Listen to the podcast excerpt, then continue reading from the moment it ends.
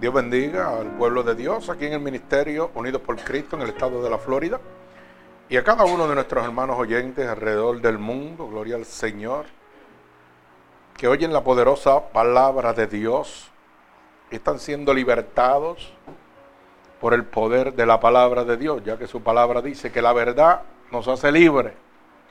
En este momento hemos alcanzado 6.400 48 almas alrededor del mundo gracias a la verdadera palabra de Dios. La palabra de Dios sigue convirtiendo almas alrededor del mundo.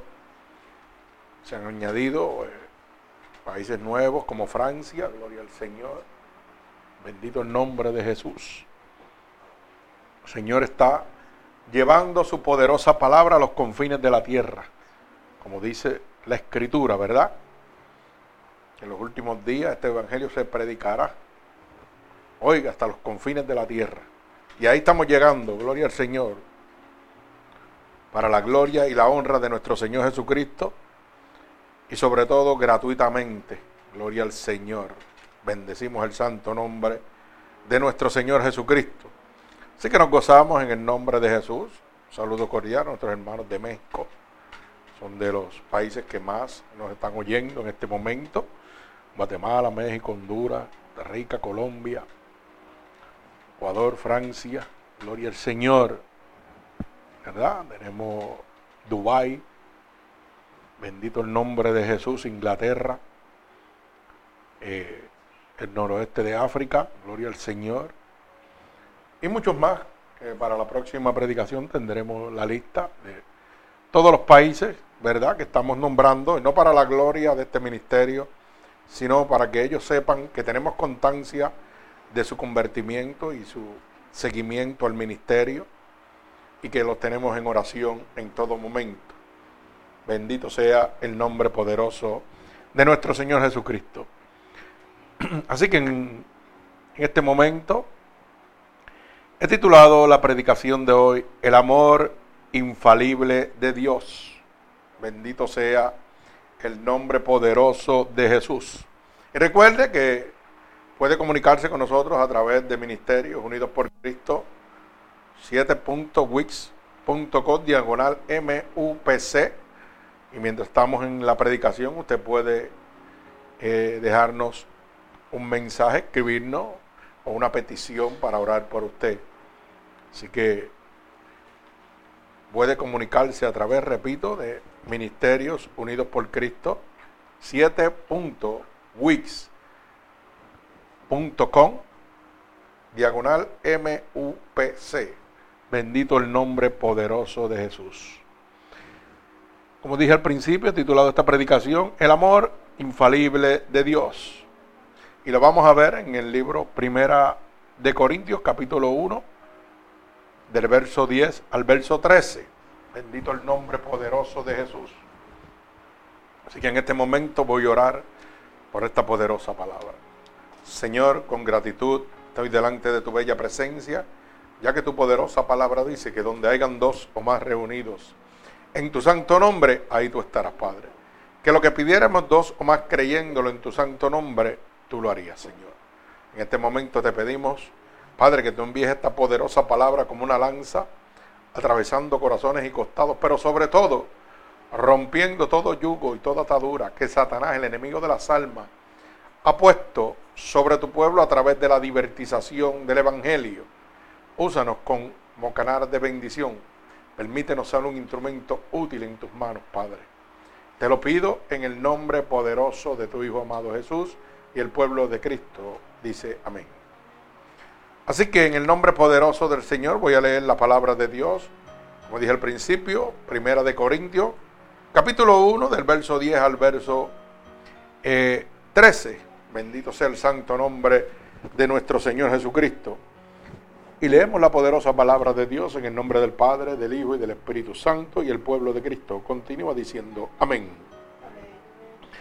Dice, os ruego pues hermanos, por el nombre de nuestro Señor Jesucristo, que habéis, que habléis todos una misma cosa, y que no haya entre vosotros divisiones, sino que estéis perfectamente unidos en una misma mente y en un mismo parecer. Porque he sido informado acerca de vosotros, hermanos míos, por los de Cloé, que hay entre vosotros contiendas.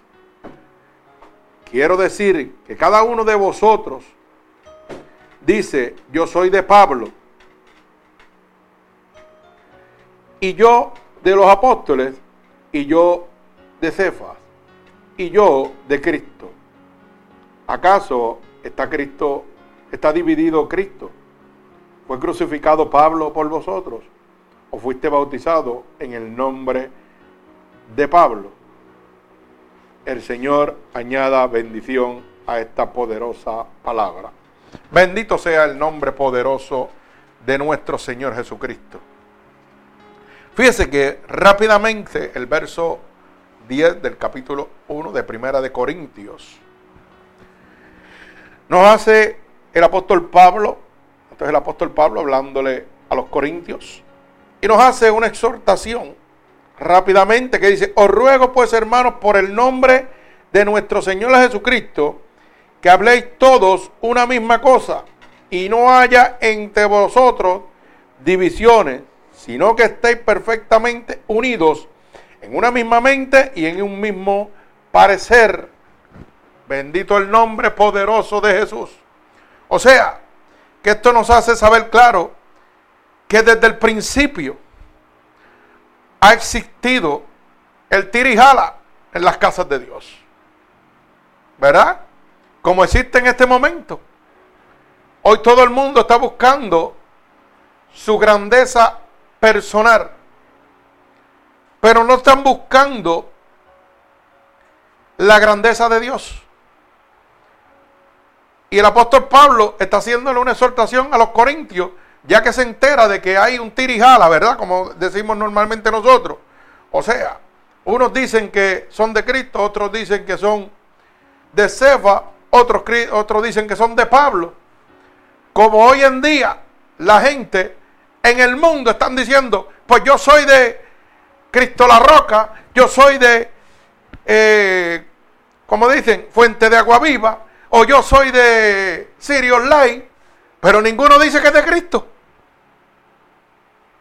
Bendito sea el nombre poderoso de Jesús. Porque lo que hay es una divertización del Evangelio de Dios no estamos directos ni enfocados a lo que realmente Dios quiere, a lo que Pablo exhorta. Fíjese que claramente dice, os ruego pues hermano, por el nombre de nuestro Señor Jesucristo, que habléis todos una misma cosa. Bendito el nombre de Jesús. Y que no haya entre vosotros divisiones. Hermano, eso mismo es lo que está sucediendo en este momento. Y eso mismo es lo que el Señor, oiga, le reclama a su pueblo en este momento, a sus iglesias. Estamos en tiempos finales, en tiempos de apostasía, en tiempos de la venida de nuestro Señor Jesucristo. Y estamos todos en una división total. Fíjese, cuando el Señor nos exhorta a nosotros estar unánimemente. Dice que nuestro Señor Jesucristo nos exhorta a que hablemos todos una misma cosa y que no haya entre nosotros divisiones. Pero qué pena que en este momento lo más que hay es divisiones y todos hablamos diferentes cosas. Porque no estamos bajo la voluntad de Dios. Las casas de Dios han perdido la dirección pero esto no es de extrañarse, porque la Biblia habla clara de eso, que en los últimos días se levantarán falsos profetas, mercaderes de la palabra, apóstatas, que irán, oiga, cometiendo herejías. O sea, esto no es nada nuevo, esto, esto está profetizado por la palabra de Dios. Y esto viene desde el principio, que todo el mundo jala para su lado, en vez de jalar para el lado de Cristo, que es el único que murió en la cruz del Calvario. Mire, hermano, ni el Ministerio Unidos por Cristo, que está predicando esta verdadera palabra de Dios. Ni Sirio Online, ni Fuente de Agua Viva, ni Cristo la Roca. Oiga, por decir iglesias conocidas, ¿verdad? Ni la Iglesia Católica, ni el Papa. Nadie Oiga bien, nadie le puede dar la salvación más que solo Cristo. Nosotros entendemos que a través del sacrificio en la cruz del Calvario es que recibimos la salvación. Y esa debe ser nuestra primera prerrogativa.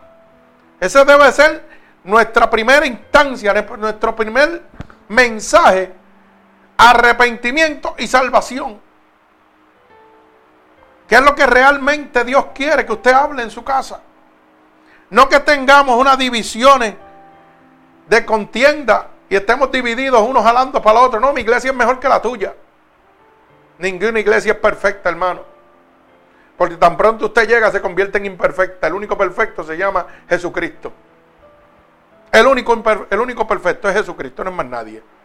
Así que no pierda su tiempo en cosas vanas, en estar discutiendo. Hermano, porque hay gente que hasta se insultan porque adoran su iglesia y no adoran a Dios. Y adoran su pastor y no adoran a Dios. Como si su pastor fuera el que fue la cruz del Calvario. Como si su iglesia hubiera sido la que fue crucificada en la cruz del Calvario. Pero eso sucede por la divertización del Evangelio. Por estos mercaderes de la palabra que han cambiado la verdad de Cristo. Porque hoy en día nos interesa tener un club social lleno de gente donde pueda satisfacer mis necesidades económicas. Pero no las necesidades que Dios quiere suplir al mundo a través de su sacrificio en la cruz del Calvario. Hoy todo el mundo quiere hablar de prosperidad de lo menos que hablan es de la cruz del Calvario, de la salvación, ni del arrepentimiento, ni los pecados. ¿Usted sabe por qué, hermano? Porque realmente cuando usted habla de arrepentimiento, de pecado, las iglesias se vacían. Porque estamos llenos, como dije en una predicación anterior, las iglesias, cementerios de pecadores. Y hay un remanente fiel, hermano. Todavía quedan iglesias de Dios que no han perdido la dirección de Dios. Pero yo me atrevo a decirle con certeza que más del 95% de las iglesias del mundo, oiga, son cementerios de pecadores, que han cambiado la verdad de Dios para ir detrás de la apostasía, de la riqueza, de la comodidad. Por eso es que usted ve que, oiga, ya la gente no quiere ni ir a las iglesias. Porque lo primero que le dicen, ¿a qué voy yo? ¿A ver un show artístico? Si ahí no me van a, ahí no me van a sanar. Ahí no me va, ahí yo voy a seguir igual, igual, igual de enfermo que como llegué. Y tienen razón. Tienen toda la razón, hermano. Porque hemos perdido la senda antigua. Hemos sacado el Espíritu de Dios de la casa de Dios para nosotros meter el espíritu carnal, el mundo, a las casas de Dios. Hoy la gente no quiere ir a la iglesia porque no hay nada que le llame la atención. Porque Cristo no está ahí, hermano. Lamentablemente. Usted llega con una necesidad y sale peor. Porque sale enojado porque lo quieren estafar. Quieren quitarle su poco dinero y no quieren suplir su necesidad. Las iglesias deben ser un hospital para levantar al caído, para restaurar. Y me atrevo a decir en este momento de que lamentablemente el 95 al 98% se han convertido en clubes sociales. Y fíjese, por eso es que yo llamo iglesia cementerio de pecadores. Porque las iglesias hoy en día, lamentablemente, que han perdido la dirección de Dios, se convierten en cementerios de pecadores. ¿Usted sabe por qué, hermano? Porque hay un refrán que yo siempre tengo y que me gusta mucho, que dice, el puerco se siente tan limpio que se cree oveja de Dios. Y usted dirá, pero ¿cómo es eso, pastor? Muy sencillo, hermano, muy sencillo. La gente pecaminosa está sentada en la casa de Dios sin arrepentimiento, sin transformación ninguna, Pero como no le hablan la verdad de Dios, ellos se creen ovejas de Dios. Pero tan puerco, tan sucio como el puerco, llenos de pecado, condenados, hermanos, en este momento al infierno. Están entregados totalmente a Satanás porque la palabra de Dios dice que el que practica el pecado es hijo del diablo. Primera de Juan 3.8. Si lo quiere buscar, lo puede buscar y anótelo para que no diga el ministerio está hablando disparate. No, el ministerio está hablando la palabra de Dios. Oiga bien lo que le estoy diciendo. Y si usted está practicando el pecado, un hijo del diablo. Pues entonces usted no, no, una oveja de Dios, hermano. Y si yo a usted no le hablo de la verdad de Cristo, que es arrepentimiento y salvación, usted es un puerquito que se siente que se cree oveja de Dios. Sentado y que en una casa de Dios, pero tampoco es casa de Dios, es casa del diablo. Bendito el nombre poderoso de Jesús. Que usamos el nombre de Dios, pero Dios no está ni en el parking. Por eso es que no hay transformación. Por eso es que cuando la gente de este ministerio, mire, como yo siempre digo, soy yo, Padre, Hijo y Espíritu Santo. Cuando me preguntan cuántos miembros son ustedes, yo no tengo que decirle que tengo 500 ni 600. No, hermano, a veces somos 10, a veces somos 9, a veces somos 4, a veces somos 6. Usted sabe eso, pero no falta el Espíritu Santo de Dios. Y cuando la gente pregunta qué cosas pasan ahí, la gente dice, pero ¿cómo es posible que eso esté pasando ahí? Hermano, porque no hemos perdido la dirección de Dios. Porque hemos reconocido y reconoceremos siempre que esta casa es casa de Dios y puerta del cielo. Y que aquí toda la gloria es de Dios. Y aquí el que sana, liberta y restaura se llama Jesucristo. Por eso la gente llega enfermo y se sanan. La gente llega endemoniado y salen cogiendo, libres. Los demonios salen cogiendo de esas personas. ¿Usted sabe por qué, hermano? Porque el Espíritu de Dios está aquí. Bendito el nombre de Jesús. ¿Usted sabe por qué hoy día tenemos 6.460 y algo, ¿verdad? 60 y pico de almas. Oiga bien, un ministerio tan pequeño. 6.460 y tantos almas alrededor del mundo. Bendito sea el nombre de Jesús. Sin recoger un solo centavo ni ofrenda, ni diezmo, ni nada, hermano. Hablamos del amor de Cristo. Hablamos de un Cristo que salva, un Cristo que restaura, un Cristo que liberta. Bendito el nombre poderoso de Jesús. Un Cristo de que no hace acepción de personas. No estamos peleando con ninguna congregación ni con ninguna iglesia. Estamos peleando y haciéndole frente al diablo, a Satanás directamente. Yo no tengo ninguna gloria ni ningún beneficio, ni ningún reconocimiento delante de Dios con yo contendar con otras iglesias que están en mal camino. Yo recibo reconocimiento de Dios cuando le hablo la verdad a usted para que usted sea transformado por el amor y el sacrificio de Cristo en la cruz del Calvario. Bendito el nombre de Jesús. Pero tengo que hacerle claro, como el apóstol Pablo le decía a los corintios, por el nombre de nuestro Señor Jesucristo, hablemos todos una misma cosa. Y yo exhorto en este momento, porque yo sé que hay otras iglesias que me están oyendo en este momento. Y lo exhorto como exhortó el apóstol Pablo. En el nombre de nuestro Señor Jesucristo, hermano, que fue crucificado en la cruz del Calvario. De todo corazón le pido a cada uno de nuestros hermanos que hablemos todo una misma cosa. Que volvamos a esa iglesia primitiva. A esa iglesia primitiva donde había manifestación del Espíritu de Dios. Donde todo el Señor de señores, el Alfa Omega, principio y fin, era nuestro Señor Jesucristo. Donde el líder era Jesucristo. Bendito el nombre de Jesús. Yo exhorto en este momento a cada pastor, a cada iglesia, cada ministerio en este momento,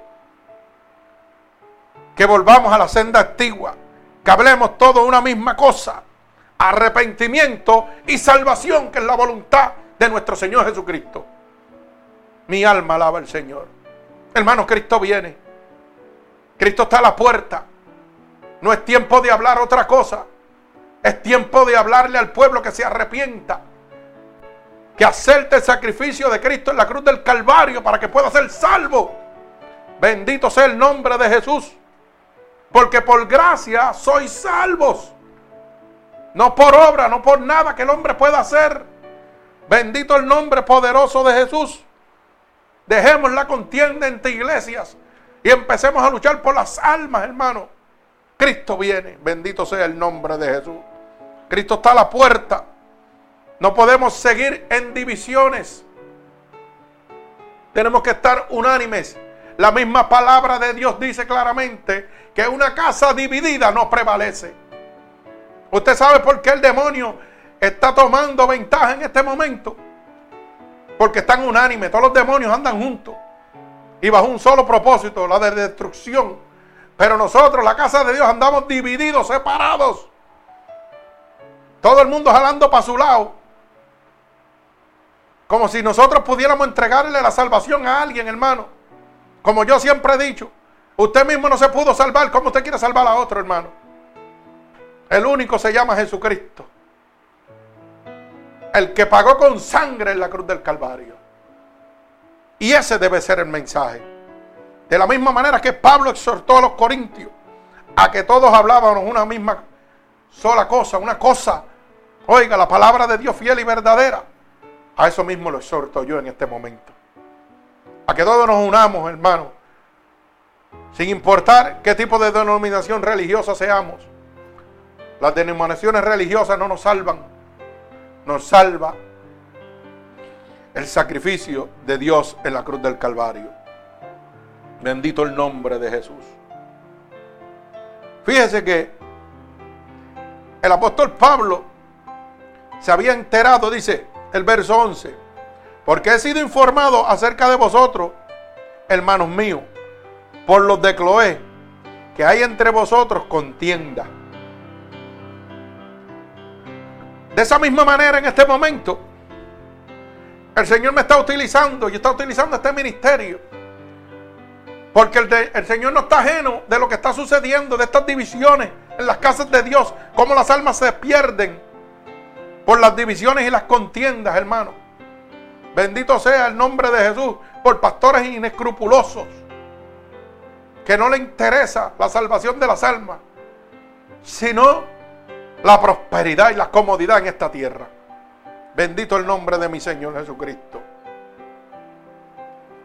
Dice el verso 12, y quiero decir a cada uno de vosotros, dice, que dice, yo soy de Pablo, yo soy de los apóstoles, yo soy de Cefa y yo soy de Cristo.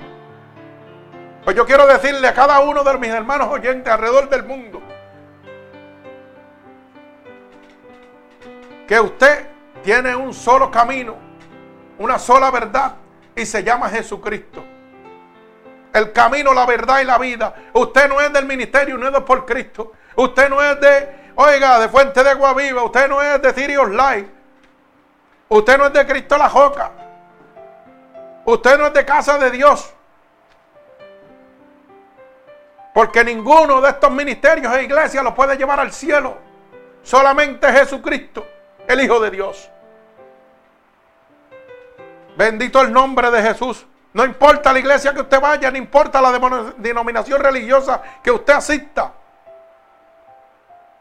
Hermano, solamente hay un camino, solamente hay una verdad y se llama Jesucristo. Bendito sea el nombre de Jesús. Si su iglesia, su denominación religiosa donde usted persevera, no le está hablando de arrepentimiento y de salvación en este momento, hermano, póngase los patines y salga cogiendo. Porque no hay tiempo más que para hablar de arrepentimiento y salvación. Cristo viene. Cristo está a la puerta en este momento. Una iglesia que esté hablando otra cosa que no sea arrepentimiento y salvación, hermano, no es una casa de Dios. En este momento debemos hablar solamente una misma palabra. La palabra que Cristo habló en sus tres años de ministerio. Oiga bien, tres años de ministerio de Cristo. Y solamente habló de arrepentimiento y salvación. Bendito sea el nombre de Jesús. Arrepentimiento al pecado, hermano. Mire, hermano, si usted tiene miedo que la iglesia se le vacíe, que se le vacíe. Pero usted sabe qué? Yo prefiero una iglesia de cuatro miembros y que se me vacíe yo hablando la verdad de Cristo. ¿Usted sabe por qué, hermano? Porque yo entiendo la palabra de Dios.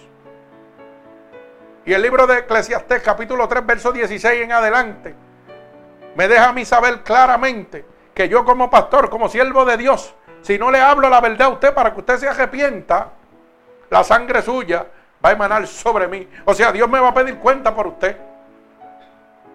Por eso dice, si el impío fuese a morir por su pecado y tú no le avisares, de cierto él morirá por su pecado, pero tú emanarás su sangre. O sea, voy a hablar del evangelio de Dios, pero no voy a hablar de arrepentimiento ni de salvación. Entonces, ¿qué evangelio tú estás hablando? El evangelio tuyo. Cuando Cristo venga, esas almas se pierden y esa sangre va a emanar sobre ti. Bendito el nombre de Jesús. Dios es claro con nosotros. ¿O usted piensa que es para ustedes nada más? Dice Ezequiel 3, 17, 18, 19, claramente. Pero si el impío fuese a morir por su pecado y tú le avisares, de cierto él morirá por su pecado, pero tú te librarás de su sangre. O sea que si yo predico la verdadera palabra de Dios en este pequeño templo y la gente se van, de cierto ellos van a morir por su pecado, pero yo me habré librado de esa sangre. Mi alma alaba al Señor. Yo no entiendo cómo pastores inescrupulosos están predicando un evangelio diferente al que Dios ha dejado establecido, sin tener temor, temor alguno al juicio de Dios sobre su vida. ¿Usted sabe por qué eso sucede? Porque ni ellos están convertidos. Mi alma alaba al Señor. Y la Biblia dice que si un ciego guiase a otro, ambos caerían en un hoyo. Bendito sea el nombre de Jesús. Mi alma alaba al Señor. Vive Jesucristo. El verso 13 dice, ¿acaso está dividido Cristo? Y yo le pregunto, de la misma manera que Pablo hizo esta pregunta, ¿acaso está dividido nuestro Señor Jesucristo? Y entonces, ¿por qué tenemos tantas divisiones? La contestación es sencilla, porque no estamos bajo la voluntad de nuestro Señor Jesucristo. Por eso es que hay tantas divisiones y tantas religiones buscando su bienestar propio, pero no lo que Dios quiere, sino lo que ellos quieren humanamente. La Biblia es clara y dice que los que son de la carne buscarán las cosas de la carne, mas los que son del Espíritu buscarán las cosas del Espíritu. Los que están entregados a nuestro Señor Jesucristo buscarán las cosas de Dios. Bendito sea el nombre de Jesús. Trabajarán y se esforzarán por la voluntad de Dios. Se entregarán a Dios totalmente. Bendito el nombre de Jesús. La palabra es clara, por los frutos se conocerán, hermano. Abra los ojos. No tiene que ir a la escuela de teología. Simplemente mirar los frutos de las personas, de las iglesias donde usted está metido. Y usted sabrá si está en la casa de Dios o en la casa del diablo. Bendito el nombre de Jesús. Mi alma alaba al Señor. Hermano, hoy en día lamentablemente hemos convertido las casas de Dios en clubes sociales. Nos hemos desviado del amor infalible de Dios. Bendito sea el nombre de Jesús. Y la pregunta es, ¿fue crucificado Pablo? ¿Fue crucificado su iglesia? ¿Fue crucificado su pastor? ¿O fue crucificado Jesucristo? Bendito el nombre de Jesús. Pues tenemos las contiendas, hermano, porque el que fue a la cruz del Calvario fue nuestro Señor Jesucristo. Estemos todos unánimes en este momento para la salvación de las almas. Bendito sea el nombre de Jesús. En vez de estar entrándole pedra a los ministerios que están hablando la verdad de Dios, a los mismos hermanos que trabajan en las casas de Dios, en las iglesias de Dios, hay mismos hermanos que están en contra de los ministerios de Dios para que prosperen esos ministerios, oiga. Esas divisiones están en las casas de Dios, esas contiendas. Usted no sabe que está contendrando contra el mismo Jesucristo, contra Dios. Cuando Dios levanta un hombre de Dios, un ministerio de Dios es respaldado por nuestro Señor Jesucristo. Y el único que está en contra de las cosas de Dios es el diablo.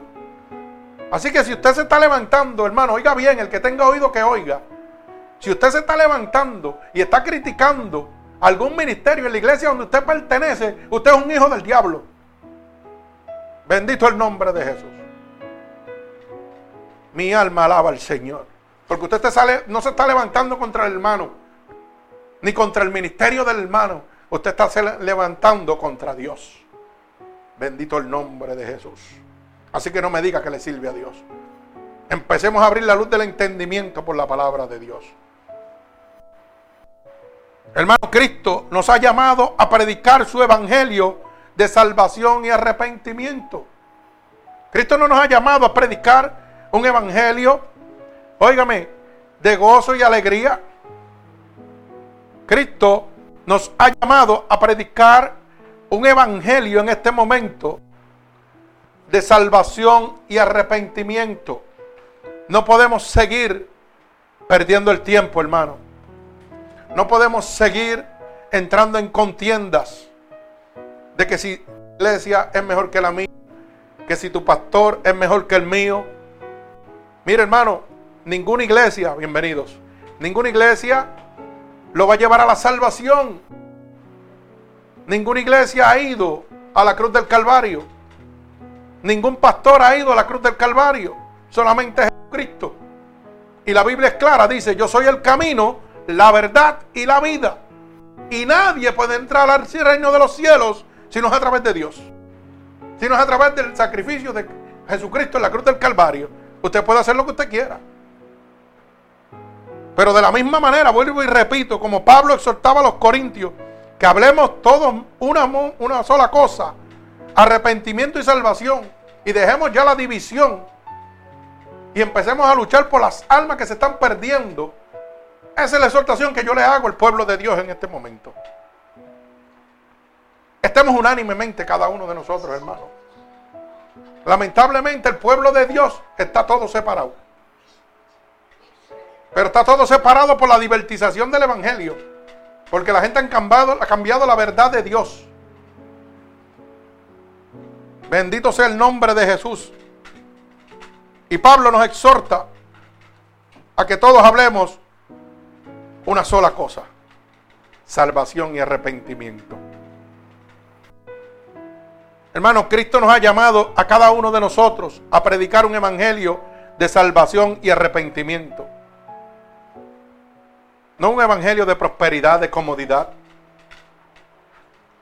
Arrepiéntete para que seas salvo. Cristo estuvo tres años, fue su ministerio, solamente tres años. Y de lo único que habló fue de arrepentimiento y salvación. No habían canastas de ofrenda, ni diezmo, ni nada de eso, hermano. Cristo lo que decía, arrepiéntete para que seas salvo. Y tú venías a los brazos de Cristo. Y Cristo era tan bueno que te salvaba y después te sanaba de tu enfermedad. Las casas de Dios deben estar haciendo lo mismo. Pero casas donde está el Espíritu de Dios. Donde está el Espíritu de Dios, hermano. Usted va a entrar y va a ser restaurado. Usted va a entrar y va a ser sanado por la sangre de Jesucristo. Bendito el nombre poderoso de mi Señor Jesucristo. Fíjese que un evangelio, no con sabiduría de palabras, para que no se haga vana la cruz de nuestro Señor Jesucristo. Ese es el evangelio que debemos predicar en este momento. No un evangelio lleno de mucha palabrería para que el sacrificio de Dios en la cruz del Calvario sea en vano. Hoy venimos y nos paramos en un púlpito y lamentablemente nos vamos a una escuela teológica y nos conocemos la palabra de Dios de la A a la Z. Y pegamos a hablar de teología y pasajes bíblicos. Y nada de arrepentimiento y nada de salvación. Y nadie de los que está oyendo sabe ni lo que usted le está hablando. Cuando debemos hablar un evangelio simple y sencillo. ¿Sabes qué? Arrepiéntete para que seas salvo. Y Dios te va a decir lo que tú tienes que hacer. La palabra es clara. Pero lamentablemente hoy nos llenamos de teología y con la mucha palabrería envanecemos al cuerpo, a la mente, pero no, no cambiamos el espíritu de Dios. La gente sigue perdido. Porque hoy llegamos a las iglesias y son clubes sociales. O yo no quiero llegar a una iglesia donde me hablen la palabra de Dios. O yo quiero llegar a una iglesia donde haya mucho brinco, mucho salto, mucha comodidad, mucho aire acondicionado, aunque yo me vaya para el infierno. ¿Por qué? Porque el mundo se ha metido a las casas de Dios. En vez de Dios meterse al mundo, al restaurar a las personas del mundo, el mundo se ha metido a las casas de Dios. Y entonces cuando usted va a las casas de Dios, todo el mundo dice, mi iglesia es la mejor, muchachos. Tenemos un grupo de pantomima que eso es terrible.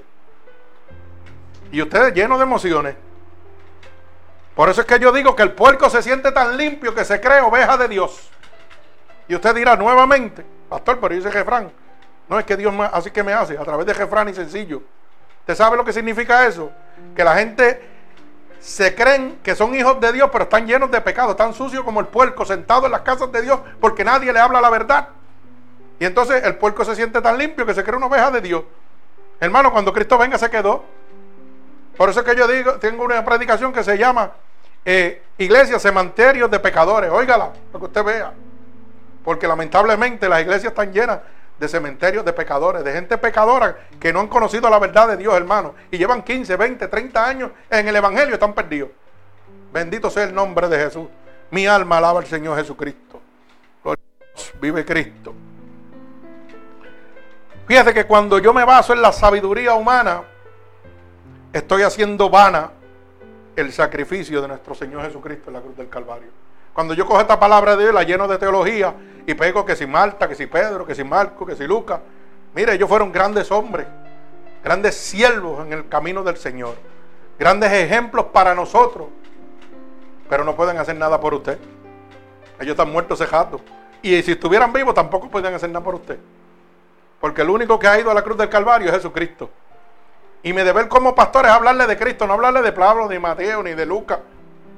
Son grandes historias y grandes servidores de Dios que me hacen saber cómo es el caminar de Dios a través de las vivencias que ellos plasmaron en la palabra de Dios. Pero mi deber es hablarle de Cristo, de su salvación, de su arrepentimiento. Bendito sea el nombre de mi Señor Jesucristo.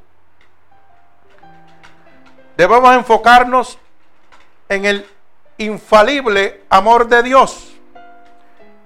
Pero lo primero que usted tiene que hacer para poder enfocarse en el amor infalible de Dios es conocer lo que significa la palabra infalible. Mire hermano, la palabra infalible es que no comete errores. El amor de Dios no comete errores. Yo no sé cuántos amores usted ha tenido, pero yo le aseguro que esos amores han tenido muchos errores en su vida. Y lo han hecho cometer muchos errores en su vida. Pero el amor de Dios no comete errores. Bendito sea el nombre de Jesús. Por eso dice, aunque tu padre y tu madre te dejaren, con todo yo te recogeré. El hombre siempre te va a dejar y te va a abandonar. La mujer te va a abandonar y te va a cagar. Pero Cristo no. Porque el amor de Dios es perfecto. El amor de Dios no comete errores. Bendito sea el nombre poderoso de mi Señor Jesucristo. Mi alma alaba al Señor. Vive Dios. Gloria al Señor Jesucristo. Por eso es que he titulado esta predicación El amor infalible de Dios. O sea, ¿qué significa?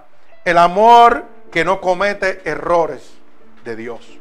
Un amor perfecto. Bendito sea el nombre poderoso de mi Señor Jesucristo. Y lo primero que tenemos que ver es la promesa infalible del amor de Dios. Dios nos muestra a nosotros una promesa, una promesa que no comete errores. Yo te puedo prometer como ser humano un montón de cosas, pero las cumpliré. Las cumpliré. ¿Cometeré yo errores? Claro que los cometo. Porque tan pronto esa promesa camine bajo la voluntad humana y no divina, voy a cometer errores. ¿Usted sabe por qué? Porque cuando esa promesa que yo te hago a ti me va a traer una consecuencia a mí, que a mí no me agrada, yo no la voy a cumplir. ¿Usted sabía eso? Yo no la voy a cumplir. Esto es bien sencillo. Un ejemplo de eso es el ser humano cuando se casa, que va, ¿verdad? A la institución del matrimonio, que es una cosa sagrada por Dios. ¿Qué es lo primero que le promete? La palabra dice, y están jurando de estar delante de la palabra de Dios. Y dice, te respaldaré, ¿verdad? Estaré contigo en las cosas buenas, en las cosas malas. No te voy a dejar nunca. No te voy a hacer infiel. Y hace todo lo contrario. ¿Cierto o falso? Porque lo primero que hacemos cuando entramos en una situación es sencillo. Ah, ya tú no me puedes suplir lo que, lo que yo necesito. Y abandono a mi pareja. Y salgo chillando goma. ¿Y dónde está esa promesa infalible que tú hiciste delante de la presencia? Se desapareció. Se hizo agua. Delante de esos votos matrimoniales, le decimos al Señor, oiga, no le estamos diciendo al cura ni al pastor, le estamos delante de la presencia de Dios. No, no, yo no te voy a engañar nunca, no te preocupes, te voy a ser fiel toda la vida. Y tan pronto te pasa un enojo, me doy cuatro cervezas, me voy a pariciar, encuentro una amiga por ahí y se fue la promesa al piso. Y esto sucede todos los días. Y lo digo de las dos partes porque hoy estamos en los dos bandos. Lo hacen las mujeres y lo hacen los hombres. ¿Y dónde está la promesa que Dios tú hiciste delante de Dios? O sea, esto es un ejemplo para que usted entienda que la promesa infalible de Dios, la promesa de Dios no comete errores, pero la suya sí. Bendito sea el nombre de Jesús. Mire cómo dice el libro de Josué, capítulo 23 y verso 14. Bendito el nombre poderoso de Jesús. Libro de Josué, capítulo 23 y verso 14. Mi alma al Señor Jesucristo. Y esto es cuando Josué hace exhortación al pueblo de Dios. Fíjese cómo dice, repito, capítulo 23 del libro de Josué, verso 14. Y dice así, y aquí que yo estoy para entrar hoy por el camino de toda la tierra. Reconoced pues con todo vuestro corazón y con toda vuestra alma que no ha faltado una palabra de todas las buenas palabras que Jehová vuestro Dios ha dicho a vosotros. Todas os han acontecido y no ha faltado ni una de ellas. Bendito el nombre poderoso de mi Señor Jesucristo. O sea, que lo que Dios promete, hermano, lo cumple total. Y dice su palabra, está hablando Josué al pueblo de Israel, le dice, y no ha faltado ni una sola palabra. Que a veces yo hago una promesa y a mitad camino, espérate, vamos a dejar esto, esto no, yo creo que esto no va a hacer daño alguno a la promesa que yo hice, ni va a cambiar, ¿verdad? En lo absoluto, la promesa que yo hice. No, no, no, no. Nosotros cuando obviamos, por ejemplo, si yo vengo y le digo a mi hermano Ángel, Ángel, yo te prometo que yo voy a una mensualidad de, por decir, de 50 dólares mensuales para ayudarte en tu situación económica. Y a mitad de camino, cuando la cosa se está poniendo dura, le digo, pues varón, te voy a dar 45 porque no tengo los 50. Bendito sea el nombre de Jesús. Eso es una promesa que comete errores. Pero cuando Dios te dice, no te, no te desamparé, Dios la cumple. Cuando Dios te ha dicho, clama a mí y yo te voy a responder, Dios la cumple completa. No hay un ser humano sobre la faz de la tierra que haya clamado a Dios con las entrañas de su corazón y Dios no le haya cumplido. Porque aunque nosotros somos unos desobedientes, Dios sigue siendo fiel a su palabra. Bendito el nombre de Jesús. Por eso es que usted ve que hay gente que están en el pecado y dicen, ah, esto fue una bendición de Dios. Porque Dios es obediente. Clama a Dios, Dios sucede. Pero llega el momento donde Dios también te va a pedir cuenta. Y donde vas a tener que rendir totalmente a Dios. Bendito sea el nombre de Jesús. Su palabra es clama a mí, yo te voy a responder. Ni una sola ápice, ni una sola palabra de la palabra de Dios comete un error. Todo lo que Dios te ha prometido, lo va a cumplir. Bendito sea el nombre poderoso de mi Señor Jesucristo.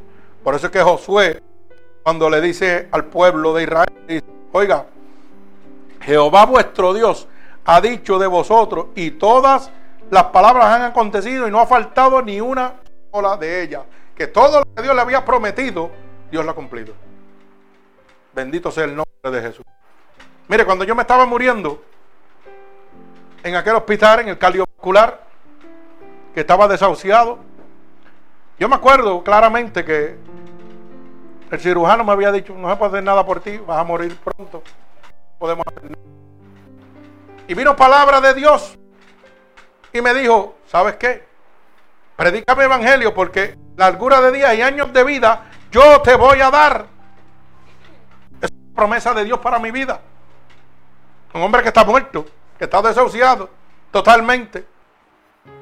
Y si usted quiere entenderlo, para que lo pueda entender más, no solamente desahuciado por Puerto Rico, por el Instituto Nacional de la Ciencia en Maryland, que eso es lo más grande que existe en la ciencia, para que usted lo sepa. Dijo, tampoco se puede hacer nada. En Estados Unidos tampoco podían hacer nada. Pero había uno que me dijo, dígame evangelio y despreocúpate que yo te voy a añadir la vida. Y yo me acuerdo que me llevó a, a la palabra de Dios. Y este siervo de Dios le había dicho, Señor, yo te he sido fiel y te he servido toda mi vida. Y ahora estoy enfermo y voy a padecer, voy a perecer. Solamente te pido que añadas 15 años más de vidas. Le dice este siervo a Dios. Y ya el Señor le había dicho a través del profeta Isaías, esta noche vengo por ti. Oiga, ve, le dice a Isaías y dile que esta noche viene por él. Él le clamó, él de lo profundo de su corazón le dijo, Señor, yo he sido fiel a ti. Solamente te pido que me añadas 15 años más de vida. Y usted sabe lo que sucedió, hermano. Que Dios le dijo a Isaías, olvídate de 15 años más de vida, dile que ahora le añado 15 años más de vida. ¿Y usted sabe por qué sucedió eso? Porque ese hombre se rindió totalmente a Dios. Ese hombre le dijo de lo profundo de su corazón, necesito 15 años más de vida. El nombre de Jesús. Y el Señor le añadió 15 años más de vida. Cuando yo leí esa palabra de Dios en el hospital, yo le dije lo mismo a Dios. Dame 15 años más para predicar tu evangelio. Hoy se cumplen los 15 años. Bendito sea el nombre de Jesús. No un día como hoy, digo este año, para que usted lo sepa. Si me voy mañana, estoy en victoria. Pero Dios ha sido fiel conmigo. Me añadió 15 años más de vida. Puede ser que cumpla los 51, ¿verdad? Yo no sé. Gloria al Señor. Y esperamos que, que lleguemos como Matusalén. Sigan los años por ahí para poder irse predicando el Evangelio de Dios. Pero estoy listo para Él. Y he visto su promesa. Y he visto lo inefable, ¿verdad? Lo infalible de su promesa. Que cuando Dios hace una promesa no comete errores.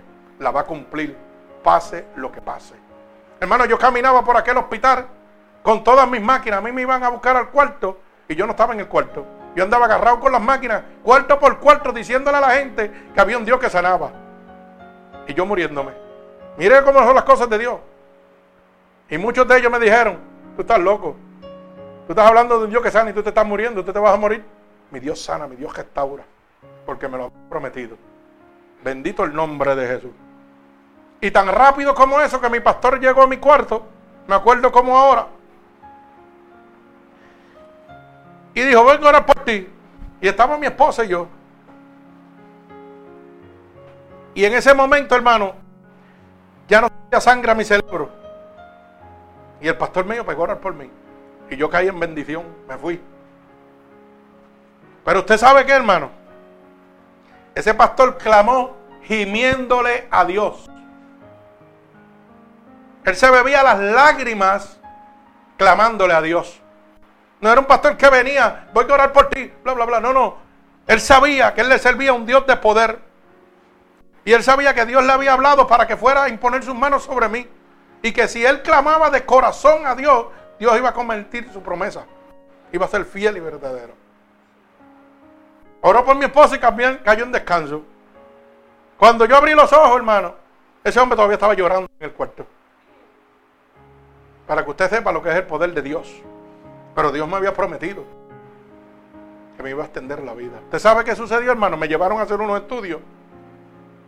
Y cuando vine de los estudios que me hicieron en City Scan, el Señor había sacado debajo de mi tubo una vena y subía por aquí, me la conectaba aquí. Y otra por aquí, volví, me la bajaba para acá. Y la sangre empezó a fluir. Alaba alma mía Jehová. Ese es el Dios Todopoderoso. Que todo lo que promete lo cumple. Y cuando el cirujano vino de mí, me dijo, mira, tengo que explicarte algo. Yo no sé cómo, pero la naturaleza, dice él, te sacó dos venas por aquí, te las conectó al cuello y del cuello volvió para acá. Y son demasiado definidas. Y eso te mantienen vivo. Y yo le dije, para ti es la naturaleza, para mí es el Dios que yo le sirvo. Un Dios poderoso. Dios de verdad y de autoridad. Oiga, es que lo que Dios promete, Dios lo cumple. Pero usted tiene que ser fiel a Dios. Totalmente. Dios, que no comete errores.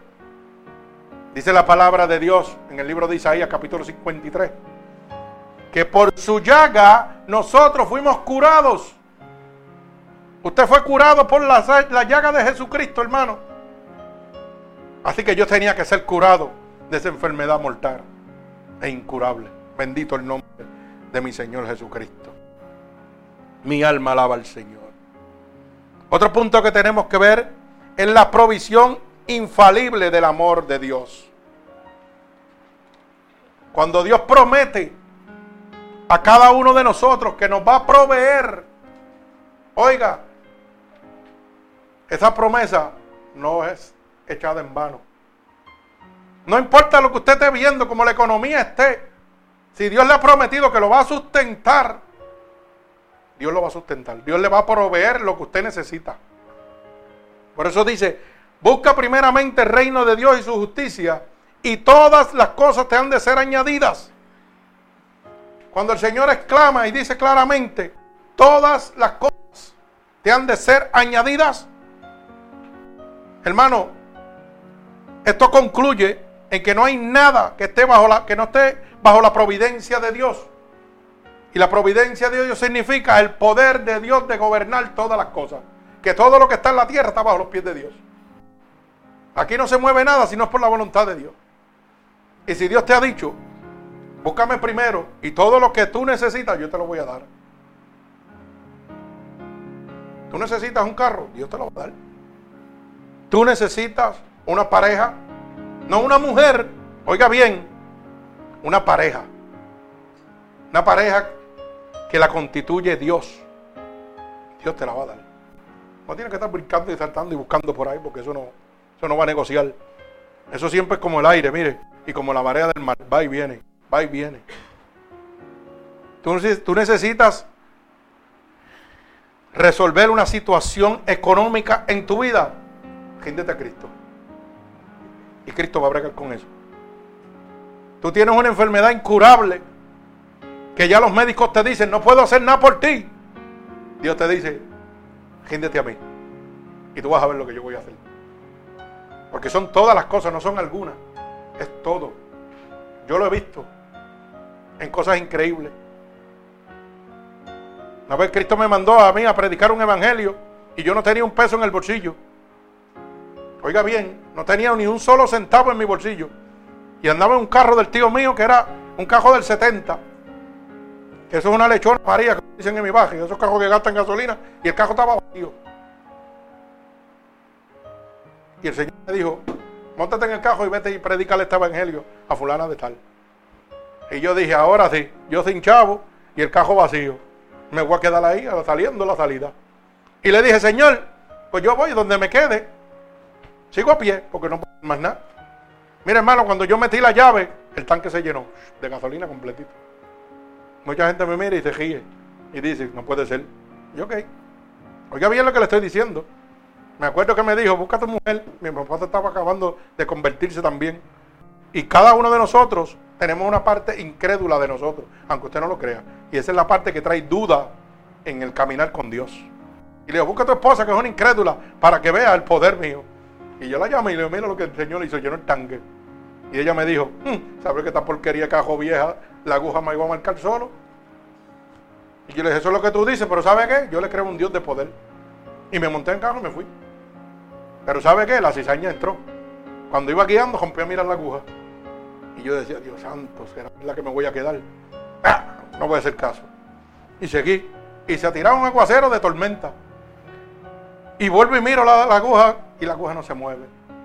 Y yo decía, te reprendo en el nombre de Jesús que a donde quiera que yo me quede, me voy a bajar, me voy a mojar y voy a seguir a pie. ¿Usted sabe qué pasó, hermano? Ese cajo cogió todo ese día, como dos horas para arriba y para abajo. Cogió toda la semana corrida, para que usted lo sepa, y estaba vacío, alaba. O sea que lo que Dios, lo que Dios promete lo cumple, hermano. Dice, busca el reino de Dios justicia y todas las cosas te han de ser añadidas. No son algunas cosas espirituales nada más. Dios provee lo material y lo hace como Él quiere. Para que usted lo sepa. Cuando le dije que usted necesita un cajo, mire, una vez yo le dije al Señor, dame un cajo. Ese cajo me gusta. Y Dios me lo regaló. Está ahí guardado, ahí al ladito. Para que usted lo sepa. Ahí está guardadito. Y eso es un juguete. Pero ¿sabe qué? Yo no estoy enamorado de él. Yo estoy enamorado de Cristo. Porque Cristo me regaló a mí una vez 14 cajos. En mi taller yo trabajando fuertemente. Sin anuncio y sin nada. Y me dijo un día, tú ves ese siervo que está sentado ahí, regala el cajo tuyo. Y yo le dije, Señor, pero yo tengo 14 más, déjame darle otro. No, el tuyo. Señor, pero ese es mi juguete, el tuyo es el que le vas a dar. Y yo decía, wow, mi cajo, pues si tengo 14 más ahí, te puedo dar cualquiera, es lo que necesita un cajo para moverse. Pero Dios lo que me estaba enseñando era no ser esclavo de lo que yo poseía. Eso era lo que Dios me estaba enseñando. Y tuve que darle mi cajo, el juguete mío, la luz de mis ojos. Toma, aquí lo tiene, el Señor me dijo que te lo dé. Ya la segunda vez que me lo hizo con otro siervo, ya yo dije, no, ya yo sé, toma, tranquilo. Dios te enseña a no ser esclavo de lo que tú posees. Bendito el nombre de Jesús. Bendito sea su santo nombre. Acuérdese que el mundo y los deseos pasan, pero el que hace la voluntad de Dios permanecerá para siempre. Bendito sea su santo nombre. a Dios. La provisión infalible del amor de Dios. Dios provee todo lo que tú necesitas. Bendito sea el nombre de Jesús. Mire, hermano, cuando yo estaba en Nueva York con mi esposa, yo llegué con una máquina respiradora muriéndome. Todo lo que tengo es ganancia. Y Dios me dio todo a mí. Oiga bien lo que le voy a decir. Porque es que Dios hace las cosas bien, no las hace a media. Dios empezó a proveerme. Yo lo que tenía era jopa y una máquina, no tenía más nada. Me dio carro. Me dio trabajo. Pero yo tuve que hacer mi parte. Oiga bien, me regaló un juego de matre de 8 mil dólares. Para que usted lo sepa. Lo tengo ahí en el cuarto. Yo no se los pedí, él me los dio. Él sabía que yo los necesitaba, yo los quería de cualquiera. Pero él le plació regalármelo. Tocó una persona. Me dijo, tráeme una mudanza de allá. Y yo, bueno, yo te lo voy a traer. Cuando me estaba mudando para acá, para Florida. Y me dice, pues párate en New Jersey y recógeme una mercancía, unos muebles y unas cosas. Y yo, pues está bien, yo te la recojo y te hago el favor. Usted sabe que ese hombre me pagó toda la gasolina de Nueva York hacia, hacia Florida. Sin conocerme, alaba, para que usted lo sepa. Simplemente nos había visto una vez a través de otro amigo. Me presentó el punto y me dijo, toma mi tarjeta de crédito. Vete, cuando tú llegues a Nueva York, empiezas a usarla para que coste toda la gasolina tuya de allá para acá. Yo dije, alaba alma mía Jehová. Y yo preocupado porque yo dije, ¿con qué gasolina yo voy a llegar hasta acá? Eso lo, hacía, eso lo hace Dios, hermano. Un hombre del mundo, tampoco es cristiano, un hombre del mundo, para que usted lo sepa. ¿Ok? Es el dueño de Al Pizza, no sé si conocen la pizzería. ¿Ok? Y cuando yo llegué acá que le traje sus cosas, ese hombre me dijo, Cano, tú tienes matre. Y yo le digo, tengo más que uno ahí, pero necesito más, no tengo más nada, y viejito. Y habíamos comprado uno que lo tiene, está en el cuarto ahí guardado. Y él me dice, pues, ¿sabe qué? Te voy a dar esos matres en 400 pesos. Y yo le dije, varón, yo no tengo ni 10 chavos para darle a usted. Y me dijo, pues te los puedo dar en 200 pesos. Y yo le dije, varón, quédese con ellos porque yo no tengo de verdad. Y me dijo, no me importa, déjalos ahí. Después negociamos y me los paga poco a poco. Después cuando fui a entregarle el troco que me prestó, porque me prestó un, un vagón de 25 pies de cajo de cajera para traer mis cosas. Oiga bien, voy donde él entregarle el vagón y me dice, Cano, ¿tú sabes qué? Los más reyes te los regalo, son tuyos. Cógelo para ti. Me regaló unos, unos y de esos, de, de célula de esos. Pero mire, el, potrón. Y en ese tro venían como seis o siete matres de esos. A mí me dio ese y él cogió el más violento para él. Pero ¿sabe qué? Yo venía gozando. Me dieron gasolina, me dieron un juego de madre que en mi vida yo los puedo comprar. Pero ¿sabe qué? Dios me está proveyendo todo lo que yo necesito. Todo me lo ha dado Dios. Todo. Por eso si usted mira la guagua mía, tiene un letrero que dice, todo se lo debo a Dios. Bendito el nombre de Jesús. Porque todo lo que yo he necesitado, Dios me lo ha dado. Todas las cosas de este hogar, el Señor nos las regaló allí en Nueva York. Televisión, juego cuarto, todo lo que teníamos allá, todo eso venía de la gente. Toma, toma, toma. Eso Dios lo hace. ¿Cómo Dios? Eso es problema de Dios. Él es fiel. Él cumple cada una de sus promesas, hermano. Eso dice el libro Primera de Reyes, capítulo 17, verso 14. Primera de Reyes, capítulo 17 y verso 14. Bendito sea el nombre de nuestro Señor Jesucristo. Mi alma alaba al Señor. Repito, Primera de Reyes, capítulo 17 y verso 14. Porque Jehová, Dios de Israel, ha dicho así, la harina de la tinaja no escaseará ni el aceite de la vasija disminuirá hasta el día en que Jehová haga llover sobre la faz de la tierra. Mi alma alaba a nuestro Señor Jesucristo. Bendito sea el nombre poderoso de Jesús. Y esto es cuando el profeta Elías, oiga bien, cuando Elías va donde esta sierva y le dice claramente, fíjese, para que lo pueda entender, el verso 12 del capítulo 17 del libro de Reyes dice, y ella respondió, vive tu Dios, vive Jehová tu Dios, que no tengo pan cocido, solamente un puñado de harina tengo en tinaja y un poco de aceite en una vasija. Y ahora recogía dos leños para entrar a prepararlos para mí y para mi hijo, para que lo comamos y nos deje, y no nos dejemos morir. Fíjate que Elías la visita a ella y ella le dice, no tengo nada más que esto. Y lo único que tengo es simplemente este cantito de pan y me lo voy a comer con mis hijos para no morir. Oiga bien. Y Elías le dice, no tengas temor, ve, haz como has dicho, pero hazme a mí primero de ellos una torta cocida debajo de la ceniza y tráemela. Y después para ti, para tus hijos. Mire eso. Tiene nada más que una pequeña porción para darle a su, ella y sus dos hijos para no morir de hambre. Y llega un hombre de afuera, un elegido de Dios, Elías, y le dice, tranquila, vas a hacer lo que has dicho, pero primero, sírveme a mí. Oiga bien, sírveme a mí, que no te conozco, que yo no sé quién tú eres. Y lo primero entre mente humana es lo siguiente, si yo le sirvo a él, ¿qué voy a comer yo? ¿Y qué voy a comer? ¿Y qué va a comer mis hijos? Si lo que tengo es un chipito para mí y para ella. Más nada, no tengo más nada. Tengo para mis hijos y para mí, yo no le puedo dar a él. Y dice la palabra de Dios, que ella lo hizo así. Y dice, porque Jehová, el Dios de Israel, ha dicho así, la harina de la tinaja no escaseará ni el aceite de la vasija disminuirá hasta el día en que Jehová haga llover sobre la faz de la tierra. Oiga bien, cuando Dios te hable, no importa la escasez que tú tengas, sé obediente a la palabra de Dios. Porque Dios ha prometido, como le prometió a ella, oiga que ni la harina ni el aceite iba a escasear en su casa, o sea, que iba a tener de más. Simplemente por oír la voz de Dios a través del profeta Elías. Hoy Dios te hace un llamado a través de este siervo, de este pastor. Y Dios te dice, ¿sabes qué? Todo lo que tú necesitas lo tengo yo. ¿Tú quieres paz en tu vida? Yo la tengo.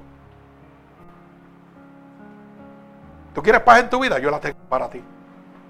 Solamente tienes que rendirte a mí totalmente. Yo estoy aquí y te estoy llamando. Y tú haces lo que tú quieras. A veces nosotros buscamos la paz y la felicidad en muchas cosas que agradan nuestro cuerpo, pero no agradan a Dios, ni agradan nuestra alma ni nuestro corazón. Y usted no se ha dado cuenta que usted relaja, y yo lo digo por mí, no por nadie, lo estoy diciendo por mí. Cuando yo estaba en el mundo, yo me iba al mundo y pues brincaba, saltaba, bebía, Tenía mis amigas de Casa Jopo y Vida Alegre, como uno dice por ahí, sus amantes de, de, de lover. Oiga bien, sí, porque yo me gozo decirlo, ¿usted sabe por qué? Porque cuando yo digo esto, estoy diciendo que Dios me sacó del lago cenagoso. Estoy declarando el poder de Dios. Yo no me avergüenzo del Evangelio porque es poder de Dios. Yo le digo al mundo que Cristo me salvó. Y la gente, mire pastor, pero usted era así. Claro que sí, porque Cristo vino a buscar lo que está perdido. Y yo estaba perdido. Y Cristo llegó a mi vida y me cambió. Bendito el nombre de Jesús. Y yo supe lo que era tener muchos miles de dólares en el bolsillo. Y me iba a pasar todo domingo, hermano, estaba uno y dos meses. Y hacía la de, la de San Quintín por allá. ¿Y usted sabe? Que cuando llegaba el momento de soledad, era la persona más miserable del mundo. Y amanecía y el cheche de la película. Dinero, mujeres, alcohol, todo lo que había. Y vamos a gozar. Y mientras estaba con las amistades, qué chévere. Pero cuando llegaba la soledad, había un dolor que me consumía. Y usted sabe qué pasaba, hermano. Que yo trataba de llenar ese pedacito del corazón mío que solamente le pertenece a Dios con las cosas del mundo. Y el corazón de nosotros es como un rompecabezas. Usted no puede meter una pieza donde no va. Y hay un pedazo que le pertenece a Cristo. Y nosotros lo tratamos de llenar siempre con las cosas del mundo. Y hasta que Cristo no llega, no hay paz, no hay felicidad, no hay macedumbre, no hay regocijo. Tan pronto Cristo entra en nuestro corazón, nuestra vida se transforma completamente. Bendito sea el nombre de mi Señor Jesucristo. De la misma manera que Dios le proveía a esta sierva que no tuvo nada, pero tampoco reparó cuando el Señor le habló. Hoy Dios te está hablando en este día. No tienes nada. Has hecho todo en la vida, pero sigues igual. No tienes nada. ¿Sabes qué? Este es el momento que te estoy diciendo. Entrega lo poco que tienes y lo poco que tú tienes es tu alma que le pertenece a Dios. Es lo único que tienes. Porque el mundo y los deseos pasan. Todo lo que está aquí va a desaparecer. Y Cristo viene, Cristo está a la puerta, hermano. Bendito el nombre de Jesús. Y el Señor te está diciendo, entrégame lo poco que tienes. Porque después yo te voy a dar hasta donde sobreabunda. Te voy a dar más de lo que tú necesitas. Bendito sea el nombre de Jesús. Te voy a dar hasta donde sobreabunda lo que tú no tienes ahora mismo. Que es la paz que necesitas en este momento. Que es el conocimiento que necesitas en este momento. Bendito sea el nombre de Jesús. Hoy quiero darte y multiplicarte como le multipliqué a esta hierba, la harina y el aceite hasta que Jehová llegue. Y hoy Dios te está diciendo lo mismo. Hoy quiero darte una paz que sobrepasa todo entendimiento. Hoy quiero transformar tu vida totalmente. Hasta que Cristo venga por ti. Bendito el nombre de Jesús. Mi alma alaba al Señor. Porque la provisión de Dios es infalible. Lo que Dios provee es correcto siempre. Bendito el nombre de Jesús. Otro punto que tenemos que ver es la fidelidad del amor de Dios. Bendito sea el nombre poderoso de nuestro Señor Jesucristo.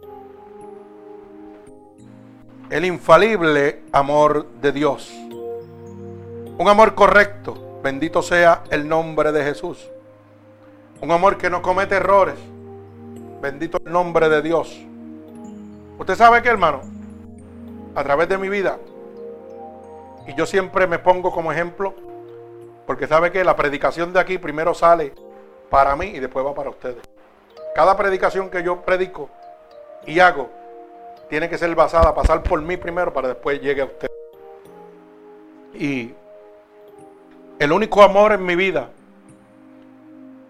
que ha sido realmente infalible, correcto, es el amor de Dios. Es el amor de Dios, hermano. Se lo digo de todo corazón. Y le, estoy, y le dije ahorita que yo brinqué y salté y cambié más que, que de jopa. Para que usted lo sepa. Y nunca encontré la paz, ni nunca podía encontrar la felicidad. Hasta que Cristo llegó a mi vida. Vacío. Yo era un, oiga, un hueso seco. Un lago de hueso seco era yo. Era una pantalla. Y tenía motora. Y tenía buenos cajos. Y tenía todo. Todo lo que yo pensaba que me podía hacer feliz. Todo. Buenas amistades. Donde quiera que llegara era el cheche de la película, todo el mundo me quería, me echaba los brazos. Hasta que me quedaba pelado. Cuando me quedaba pelado ya no era tan bueno ni tan famoso. Sí, eso es así, créalo. Pero cuando volvía el bolsillo a llenarse, los amigos me llovían. Las mujeres me llovían, todas me querían. Lo que querían era el bolsillo mío, no me querían más nada. Eso es lo que querían. Todos me querían. Hasta me quedé pelado. Cuando me quedé pelado, ni me miraban. Podía pasar en la motora ni que lado, ya no me miraban. Porque no había de dónde sacar. Hasta que llegó Cristo a mi vida. Un amor infalible, un amor correcto, un amor sin condiciones. Dios lo da todo incondicionalmente. Yo te lo doy todo gratuitamente. Que te amo. Porque mi vida yo di a ti en la cruz del Calvario. Ese amor no te va a traicionar nunca. Tú podrás dejar a Dios un montón de veces, pero Dios nunca te va a dejar a ti. Y Dios ha bregado con nosotros desde pequeño, para que usted lo sepa. Porque aquí no hay ninguno que no haya oído la palabra de Dios desde pequeño. Ya sea en la religión católica, ya sea en la pentecostal, de donde sea. Lo hemos oído la palabra de Dios desde chiquito porque nuestros padres nos la han inculcado desde pequeño. Pero nosotros nos hemos oído el amor del mundo. Y yo te hago esta pregunta. Hoy en día, ¿eres feliz? ¿Puedes decir que eres totalmente feliz? Bendito el nombre de Jesús. Contésteselo usted mismo. Yo puedo decir que soy feliz. Porque lo primero que Dios me hizo fue a no ser esclavo de lo que yo poseía. Cuando yo no soy esclavo de lo que poseo, puedo, estoy libre totalmente. Estoy libre totalmente. Mi vida le pertenece a Cristo. El único que pudo traerme la paz a mi vida. Bendito el nombre de Jesús. Mi alma alaba al Señor. Solamente Dios puede darnos ese amor, un amor correcto, que sobrepasa todo entendimiento. Por eso su palabra dice que aunque tu padre y tu madre te dejaren, con todo Jehová te va a recoger. No importa todas las situaciones que tú tengas, Dios dice, aquí estoy, presente aquí para amarte, para darte paz, macedumbre, templanza, para darte la felicidad que tú necesitas, para ponerte la ayuda idónea que tú necesitas. Bendito el nombre de Jesús. Nosotros, nosotros tomamos las decisiones erróneas. Oiga, a veces lo, para que usted entienda una cosa, a veces lo lindo no es lo feliz. ¿Usted sabía eso? La felicidad no se mira en la belleza, se mira en el corazón. La felicidad que Dios te entrega a ti, te la entrega porque ve tu corazón. No porque tú eres lindo, eres feo, tienes o dejas de tener. No como te hacen creer por ahí en las iglesias, que mientras más tú des y más cosas des, ah, chacho, tú estás bien con Dios. No, no, no, hermano, te estás equivocado. Dios no trabaja así. Dice que Dios no rechaza un corazón humillado y contrito. Si tú tienes un corazón humillado y contrito, vas a recibir la gloria de Dios sobre tu vida. Mire cómo dice el Salmo 89, del verso 28 al verso 34, para que usted pueda entender el amor de Dios. Bendito sea el santo nombre de mi Señor Jesucristo. Salmo 89, repito, Salmo 89, verso 28 al 34, para que usted pueda entender. Y esto es cuando Dios hace pacto con David. Mucha gente dice que usted no puede pactar con Dios. Y eso es un disparate. Porque la Biblia dice que Dios pactó con David. Y Dios pacta con cada siervo que sella con su, con su Santo Espíritu. Lo que pasa es que hay una realidad. Que cuando usted usa un pacto con Dios, oiga bien lo que le voy a decir. Usted olvida su pacto, pero Dios no lo olvida nunca.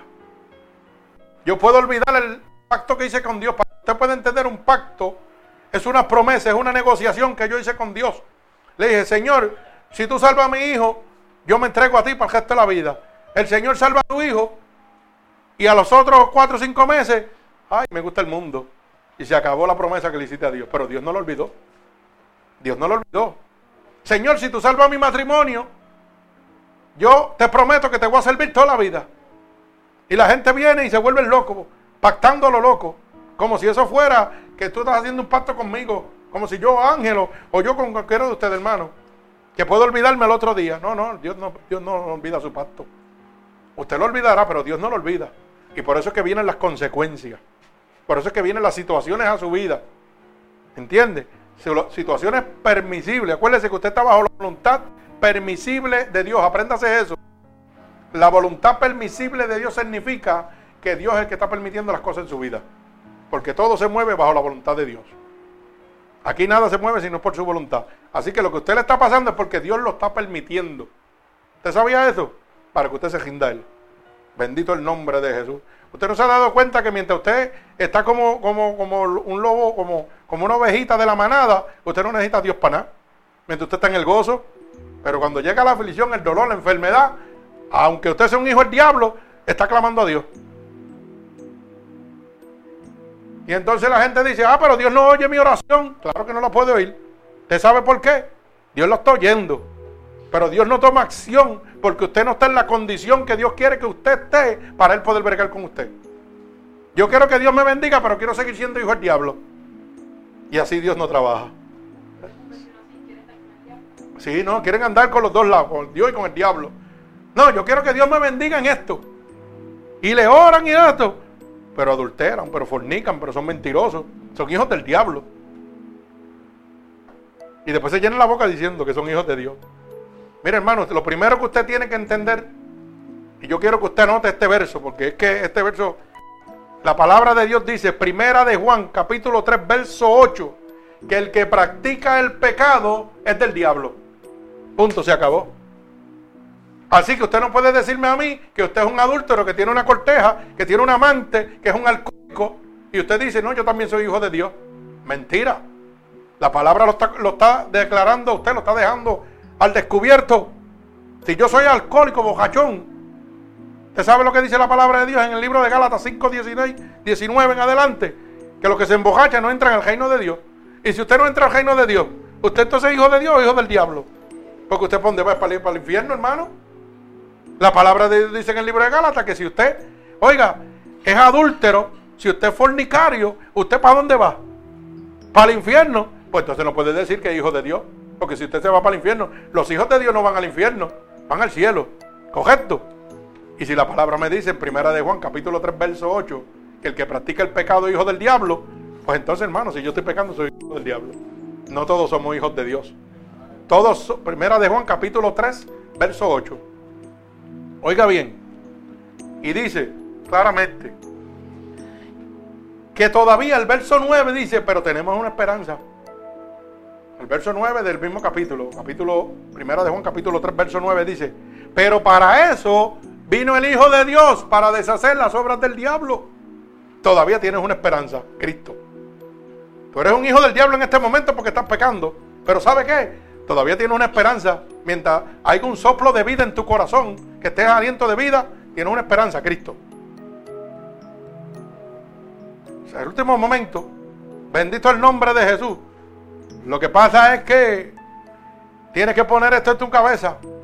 La muerte te puede sorprender ahora o Cristo puede llegar ahora.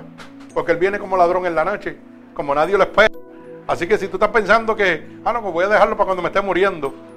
Mi alma alaba al Señor. No lo quiera, cuando tú vas por ahí, tiene un accidente y, y fallece en el momento. ¿Qué pasó? Ay, mi alma alaba al Señor. Bendito Dios.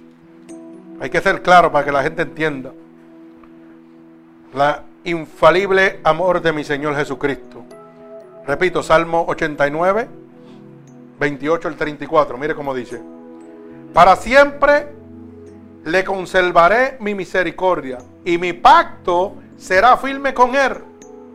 Pondré su descendencia para siempre y su trono como los días de los cielos. Alaba, alma mía, Jehová. Y dice, si dejaren sus hijos mi ley y no anduvieren en mi juicio y profanaren mis estatutos y no guardaren mis mandamientos, entonces castigaré con vara su rebelión y con azotes sus iniquidades. Mas no, quitaré de él mi misericordia, ni falseará mi verdad, ni olvidaré mi pacto, ni mudaré lo que ha salido de mis labios. Oiga bien, esto es cuando Dios pacta con David. Y dice claramente, oiga bien, para que usted entienda lo que es el amor de Dios. Lo correcto que es el amor de Dios. Él le hizo una promesa a David y dijo que esa misericordia no le iba a apartar de él nunca. Oiga bien. Y le dice más, le dice, si los hijos de David, sus hijos, no anduvieran en la ley de Dios, en su juicio, y profanaren mis estatutos y no guardaren mis mandamientos, oiga bien, entonces castigaré con vara su rebelión y con azote sus iniquidades. Alaba alma mía Jehová. Sí, porque hay gente que piensan que porque papá es pastor, oiga bien, o papá le sirve a Dios, yo estoy montado en un cajito que nada me va a pasar. No, que Dios tome en cuenta que papá es pastor y yo puedo hacer lo que me dé la gana. Y yo puedo faltar la ley de Dios y nada me va a pasar. Porque así está viviendo la gente. ¿Usted sabe cómo está el, yugo desigual en los matrimonios? ¿Usted sabe cómo está eso? Que o el marido es pastor y la mujer anda a media, o la mujer es pastor y el marido anda a media. Y entonces le dice la pastora o el pastor sin ser nada. Y entonces los hijos del pastor, los hijos de la pastora, se creen que están salvos que papi es pastor. Como quien dice, voy a coger pon con él. Y dice la palabra de Dios claramente que cuando Dios pacta, pacta contigo. Que la salvación es tuya, es independiente, no es de nadie. Yo no puedo llevar a nadie al cielo. Yo me llevo yo con la decisión que yo tomo. Pero tú no puedes llevar a tu hijo al cielo. Eso le toca a él. Tú lo encaminas y él toma la decisión que quiera. Pero el día del juicio, hermano, hay problemas. Porque dice la palabra de Dios repito, para que lo pueda entender, que si ellos olvidaran sus mandamientos, sus estatutos, entonces los castigará con vara de rebelión. Los va a castigar por rebelarse a los mandatos de Dios, por no obedecer a Dios. Y dice, y con azotes y, sus iniquidades, por las cosas que hacen malas. Pero no quitará, dice la palabra de Dios. Oiga bien, Dice, pero no olvidaré mi pacto, no quitaré mi pacto, ni mudaré lo que ha salido de mis labios contigo. Yo voy a traer juicio sobre tu hijo porque se descajió. Pero lo que yo pacté contigo, eso se va a quedar ahí. Eso es para que usted aprenda que no puede estar cogiendo pon. Y aquí la gente, los cristianos, cogen mucho pon. Se pasan cogiendo poncitos, se creen que van a la iglesia. No, mi pastor es bueno, sí, pero tú eres un hijo del diablo. Y si Cristo viene, te va para el infierno y el pastor tuyo se va para el cielo. ¿Cómo quedaste? ¿Ah? El diablo tirándole pescado. Tirándole pescado y usted cayendo. Mire, como el diablo, la palabra dice, deja que el trigo y la cizaña crezcan justos. Que después vendrán los segadores y arrancarán que la cizaña y el trigo crecerá. Usted sabe cuánta gente lo incitan a usted a que tome decisiones gente que no le sirven a Dios. Ah, mira, pero haz esto porque eso te conviene. Tú eres muy buena persona, tú eres muy joven. Haz esto, haz aquello, haz lo otro. Y usted se alimenta rápido. Porque la cizaña le está hablando. Le está hablando el diablo. Y le está poniendo otro hijo del diablo para que usted caiga. Y usted comete la decisión de decir, mire, el error, perdón, de decir, ay, pues déjame tal vez probar de esta manera, pero no te prometo nada. Hermano, ¿usted sabe lo que usted está haciendo? Le está diciendo al diablo, te estoy abriendo la puerta para ver cuán malo tú eres. Déjame probarte a ver si eres bueno o eres malo. ¿Usted piensa que el diablo va a entrar a jugar con usted? Mire, el diablo no va a entrar a jugar con usted, el diablo va a entrar a destruirlo a usted. Para que lo pueda entender. Yo tengo mi negocio. Y viene una persona, como ha pasado ahora mismo. Me han ofrecido un taller enorme. Claro. Y viene otro que va a la iglesia supuestamente. Oiga bien lo que le estoy diciendo. Pero no le sirve a Dios. Y me dice, muchacho, este es el futuro tuyo. Ahí tú la sacas el parque. Ahí tú estás bien. ¿Qué usted cree que es eso? Mira, chacho, en ese taller tú te vas a hacer de dinero y vas a estar bien y vas a estar cómodo, no padeciendo donde tú estás ahora mismo. Ese es el diablo hablándome porque usted no le sirve a Dios, hermano. Usted está de afuera. Y entonces yo tomar la decisión. Ay, pues déjame hacer la prueba en ese taller a ver si me va bien. O yo voy a hacer la prueba, voy a dejar a Dios que me tiene bendición en un sitio humilde. Oiga bien, pero tengo toda la paz que yo necesito allí para experimentar a ver si me da bien. Porque aquel me dijo, prueba, porque mira, tú llevas mucho tiempo ahí en ese tallercito y tú no, tú no, te, no tienes mucho dinero, tú tienes incomodidades ahí, pero ahí, ahí, prueba a ver, esto, esta oportunidad lo mejor te cambia la vida. Mire, la vida mía me la cambió Cristo ya. Eso yo lo podía hacer cuando servía al mundo, que decía, voy detrás del dinero. Pero ahora no. Porque Dios me enseñó a no ser esclavo de lo que yo poseo. Bendito el nombre de Jesús. ¿Usted sabe quién me está hablando? El diablo. Usted tiene que estar atento, hermano. La avaricia. La avaricia. Usted tiene que estar atento. Tiene que estar atento. Usted no puede seguir así como los locos. Usted le sirve a Dios. Usted no puede oír la voz del diablo. Usted tiene que oír la voz de Dios. Lo primero que yo hago es, Señor, esto es tuyo o no es tuyo. Háblame. Y usted sabe lo que me dijo el Señor, a la patada, pero mire así, no se cogió ni media hora. Vino el pastor del lado, pastor Mark, y me echó el brazo. Y yo le conté y me dijo, eso es que el diablo te quiere sacar de aquí porque quiere acabar la obra que Dios tiene contigo. Te va a majar con la riqueza y después no vas a tener tiempo para Dios. Mire, en menos de media hora me contestó Dios. Y hoy la gente le dice a las demás personas, pues déjame probar, pero no te prometo nada. Es a ver si vamos a empezar esta situación, a ver, a probar, a ver cómo sale. Pero nada de promesa. Eso es un disparate lo que usted está cometiendo, hermano. Al diablo no se le da prueba, porque como el diablo pruebe, se lo lleva usted enredado. ¿Usted sabía eso? La carne pelea en dos direcciones, para que usted lo sepa. Ese es el peor enemigo que nosotros tenemos. A eso no se le da fuego. Usted tiene que cortarlo de ahí. Empezar a oír la voz de Dios. Dios le va a hablar seguido. Y usted no puede oír la voz del diablo, usted tiene que oír la voz de Dios. El que te está hablando le sirve a Dios. Sus frutos son de Dios. Te demuestra que es un hombre, una mujer de Dios. ¿Cómo está su vida? ¿Cómo está la vida del que te está hablando? Cuando tú la miras un desastre. Pues entonces no es Dios el que te está hablando, porque donde está Dios hay bendición. Donde está Dios hay paz. Donde Dios ha pactado conmigo. Oiga, todo tiene que estar en orden, todo es correcto. No hay errores. Cuando Dios pacta es infalible. Las cosas no fallan, son correctas totalmente. Bendito el nombre poderoso de mi Señor Jesucristo. Mi alma alaba al Señor. Otro punto, la compasión infalible del amor de Dios. Mire,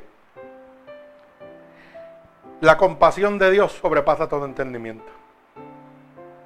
A veces nosotros pensamos que las personas que tenemos al lado realmente nos tienen compasión. Y el único que nos tiene compasión a nosotros se llama Jesucristo. ¿Usted sabía eso? Usted le puede hacer 500 cosas a Dios y Dios sigue teniendo misericordia y compasión con usted. Usted le hace una cosa a su pareja, mi hermano, y le quieren picar la cabeza. Usted sabe que yo aprendí a través de la vida. Y no se ofenda, hermano, no se ofenda. Yo quiero que usted abra la luz del entendimiento. Que la única guerra donde usted duerme con su enemigo es en el matrimonio. Apréndalo. Y es para los dos lados, no es para un solo lado. Aleluya, gloria a Dios. Hasta que Dios le ponga la ayuda idónea. Alaba, hermana mía, Jehová. Porque dice la palabra que no es bueno ni que el hombre ni la mujer estén solos. Pero tiene que ser bajo la voluntad de Dios. ¿Usted sabía eso? La única guerra donde usted duerme con sus enemigos es en su hogar, es con su esposo, con su marido. Usted duerme con su enemigo. ¿Usted sabe por qué, hermano? Porque cuando hay un yugo desigual, usted no se ha dado cuenta que mientras está la felicidad, Ave María, ¿dónde te pongo? Pero tan pronto usted se divorcia, te quieren picar la cabeza. Ya se olvidan de lo que yo te quería, de la criatura que Dios nos permitió dar, que engendró de, bendición y felicidad. Ya esa criatura yo no la uso para bendición. Ya esa criatura yo la empiezo a utilizar y a manipular para someterte a ti. Alábalo, mía Jehová. Bendito el nombre de Jesús. ¿Y cuánto te puedo sacar con él? ¿Y dónde te voy a poner y cómo te voy a amedrentar con esa bendición de Dios que la ha convertido en una maldición? Alaba alma mía Jehová, vive Cristo. ¿Ah? Bendito sea el nombre de Jesús, mi alma alaba al Señor. Santo, ira bashenda. Padre, en nombre de Jesús, bendito Dios. Ya no tenemos compasión. Ya lo que tengo es ira, venganza. Quiero destruirte a como dé lugar para desquitarme lo que tú me has hecho. Porque a veces nosotros pensamos que nadie sabe lo que hicimos. Sí, porque como dicen en mi pueblo, al que le salen los tarros, los cuernitos, como dicen en mi pueblo, es el último en saberlo siempre. Pero lo sabe. ¿Usted sabía eso? ¿Y usted sabe por qué lo sabe, hermano? Porque dice la palabra de Dios que no hay nada oculto que no haya de ser manifestado. Así que usted puede hacer lo que usted quiera, pero lo que usted está haciendo va a salir a la luz pública. ¿Eh? Y entonces que viene la ira. Y entonces que viene la, oiga, la manipulación y la destrucción sobre usted. ¿Dónde está la compasión de esa persona que usted le ha dado su vida y usted le ha dado todo lo que usted ¿ah? le ha comprado lujo y comodidades y la lleva y la trae y la pone aquí y la pone de acá y le doy todo lo que sea? ¿Mm? ¿Dónde está la compasión? Dígame dónde está. Desapareció. Y sin embargo, yo soy adúltero, yo soy fornicario, yo soy mentiroso, yo soy ladrón, yo soy idólatra, yo soy hechicero. Y Dios sigue teniendo compasión y me dice, estoy aquí con los brazos abiertos esperando por ti. Ay, santo, mi alma, alaba al, Señor Jesucristo. Estoy aquí esperando por ti. ¿Ah? Soy un violador, he hecho 20 mil cosas. Y Dios sigue, mi vida yo di por ti. Porque es que todavía la gente no entiende. La gente no entiende que Dios ha venido a buscar lo que está perdido. Mire, Dios murió por Bin Laden, por Hussein, por Hitler. Pero ellos no lo quisieron. Pero Dios murió por ellos. Pero nosotros en nuestra mente humana decimos, ¿cómo Dios va a morir por eso? Mira, ese asesino. Pablo era un asesino de cristiano. Alaba. Y lo convirtió en el apóstol Pablo. Y era un perseguidor y asesino de cristianos. ¿Ah? Para que pueda entender las cosas. Por eso dice que la, mente de Dios sobrepasa todo entendimiento. Pero nosotros somos buenos para juzgar, pero no para levantar a nadie. No para abrir la luz del entendimiento de nadie. Pero para juzgar no, nos vaciamos. Vamos a darle a este que ahora está en el piso, ahora que le voy a dar. Así vive el mundo, así vive el ser humano. Pero Dios te ve en el piso y te dice, tengo compasión de ti. Ven a mí. No me importa lo que está pasando, ven a mí. Yo quiero cambiar tu vida de tinieblas en luz. No me importa. Bendito el nombre de Jesús.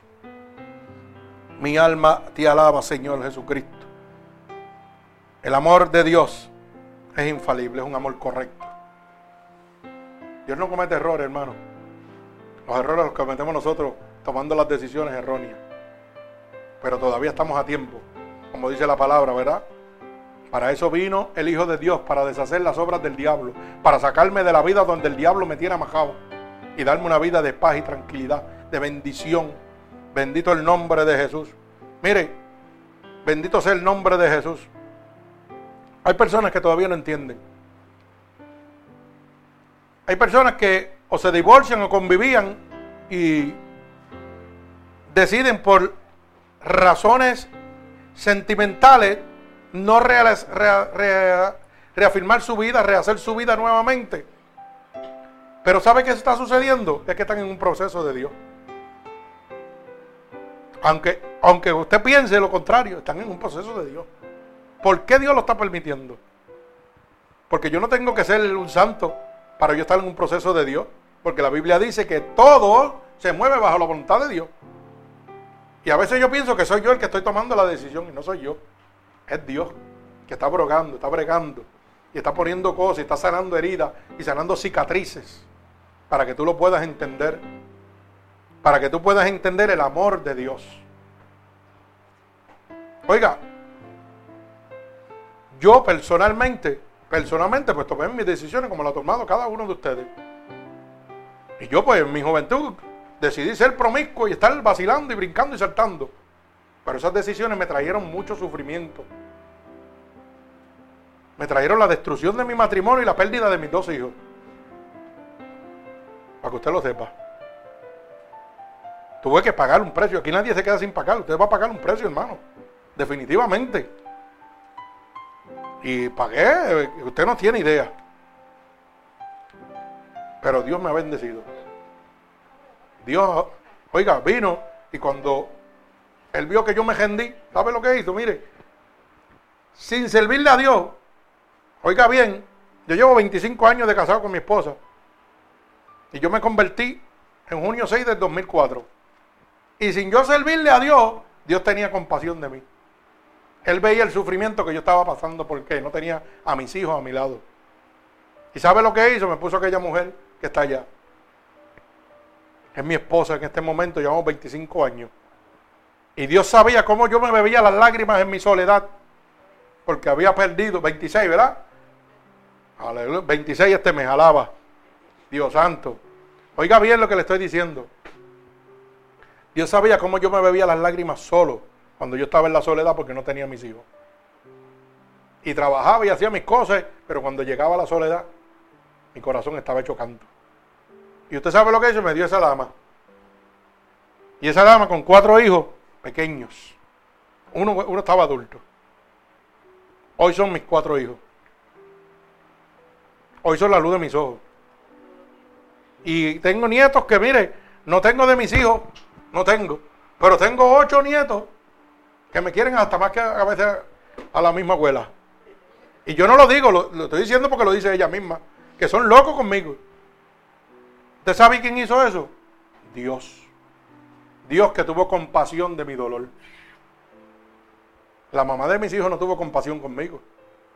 Y al día de hoy no ha tenido compasión conmigo. Me ha querido destruir de, de, 20 mil maneras. Y yo sigo orando por ella. Para que encuentre a Dios.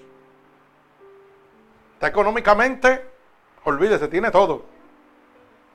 Pero no tiene felicidad. Porque no tiene a Cristo. ¿Y cuál es mi deber? Amar al que me hace daño. Orar por él, entregárselo a Dios. Yo se lo entrego a Dios. ¿Usted sabe por qué? Porque yo tengo que tener compasión como Dios lo tuvo conmigo. Dios me entregó esa compasión, me entregó a estos hijos y a estos nietos. Y ellos saben que yo mi vida doy por, por los nietos y por ellos. Que a todo lo que yo, yo lo resuelvo como sea, como podamos. Para que usted lo sepa. O sea que Dios tiene compaciencia de cada uno de nosotros. El ser humano no va a tener compaciencia con usted. Estas bendiciones que Dios ha puesto en sus vidas, el ser humano las usa para destruir, para manipular. Y Dios las usa para bendecir. Dios las trae a tu vida para que tú tengas, oiga, la misma compasión que Dios ha tenido contigo, la tenga con estos niños. Pero el ser humano no tiene compasión. El ser humano los usa para manipularte.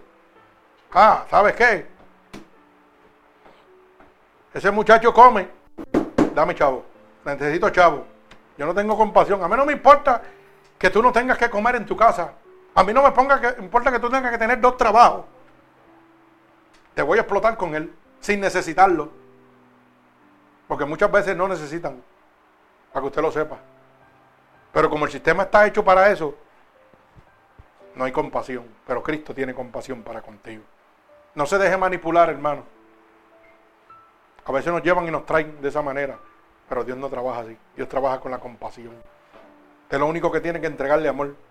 ¿Sabe qué? Y no es que vaya detrás de la persona a amarlo, es que le entregue el amor de Dios. Póngalo en oración, Señor. Brega con eso. Señor, tú conoces, ten compasión de lo que me está sucediendo.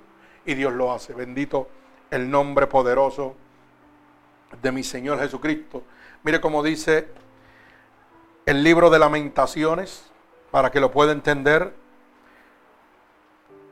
Libro de Lamentaciones. Bendito sea el nombre de Jesús, capítulo 3 y verso 22. Libro de Lamentaciones, capítulo 3, verso 22. Por la misericordia de Jehová no hemos sido consumidos porque nunca decayeron sus misericordias. Hermano, por la misericordia de Dios es que usted no ha sido destruido por Satanás. Porque nunca la misericordia de Dios, a pesar de que nosotros le servimos al diablo, ha menguado delante de nosotros. La misericordia de Dios siempre ha sido fiel y seguirá siendo fiel, aunque yo sea un desobediente. Bendito el nombre de Jesús. Mi alma alaba a Cristo. Repito, por la misericordia de Jehová no hemos sido consumidos, porque nunca decayeron su misericordia. Mire hermano, usted no ha sido destruido por la misericordia de Dios. Porque esa misericordia nunca ha cesado de, de estar sobre usted. Independientemente del camino que usted lleve, la misericordia de Dios sobrepasa todo entendimiento. Bendito el nombre poderoso de Jesús. Si no hubiera sido por la misericordia de Dios, yo estuviera muerto ese rato. Me hubiera llevado la enfermedad o me hubiera, matado un varón de, de, las damas que yo cogía por ahí, brincaba y saltaba. Hace rato me hubieran matado. Para que usted lo sepa. Pero la misericordia de Dios tenía un plan conmigo. La misericordia de Dios tiene un plan con usted. Usted sabe que Dios no creó nada sin un propósito. Todo ha sido creado para la voluntad de Dios. Bendito sea el nombre de Jesús. Lo único que nosotros hacemos, hermano, es retrasar el plan de Dios. Pero el plan de Dios se va a cumplir. Lo que Dios preparó para tu vida, para tu vida, para la mía, para la de cada uno de los que estamos aquí, se va a cumplir quiera o no quieras. Con yo retrasarlo con las decisiones, lo que hago es aguantarlo. Ejemplo, Pablo y Pedro. Bien sencillo. Pedro fue llamado y ¿qué hacía Pedro? Siempre rezagaba. Yo siempre tenía una excusa. Pedro siempre fue así. Testadrudo y no, que yo no puedo y que siempre tenía una excusa para no hacer la obra de Dios. ¿Y qué hizo el Señor? Llamó a Pablo, le dijo así, pues a este asesino de cristiano es el que yo voy a buscar ahora. Y cogió a otro. Eso mismo está haciendo Dios ahora. Está cogiendo a otro para hacer lo que te toca a ti, pero no te estás librando de eso. Lo que estás cogiendo golpe en lo que te toca, rendirte a Dios para hacer la obra como quiera. ¿Qué hizo Pablo? Empezó a abrir las iglesias de Efesios y todo. Lo que le tocaba a Pedro. Cuando mataron a Pablo, ¿qué sucedió? Le tocó a Pedro hacer lo primero que le habían llamado. ¿Y cómo murió Pedro? Crucificado al revés, alaba. Así que, con eso se lo digo todo. ¿Usted no sabía eso? Pedro murió crucificado al revés. Fue crucificado con los pies para arriba. Por eso que está la cruz así, correcto. Porque es que todo tiene una consecuencia.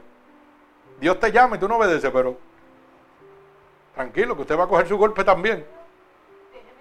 Y eso es lo que nos muestra, eh, hermano, que yo no me puedo salir del plan de Dios. Yo lo retraso con mi decisión de no querer a Dios pero el plan de Dios se va a cumplir conmigo. Porque la Biblia dice en el libro de Proverbios claramente que Dios creó hasta el impío para su propio mal. Dios creó a los que se van para el infierno, para que usted lo sepa. Ya están predestinados. Los que se van para el infierno y los que se van para la gloria, ya eso están predestinados. Eso están creados por Dios ya para eso.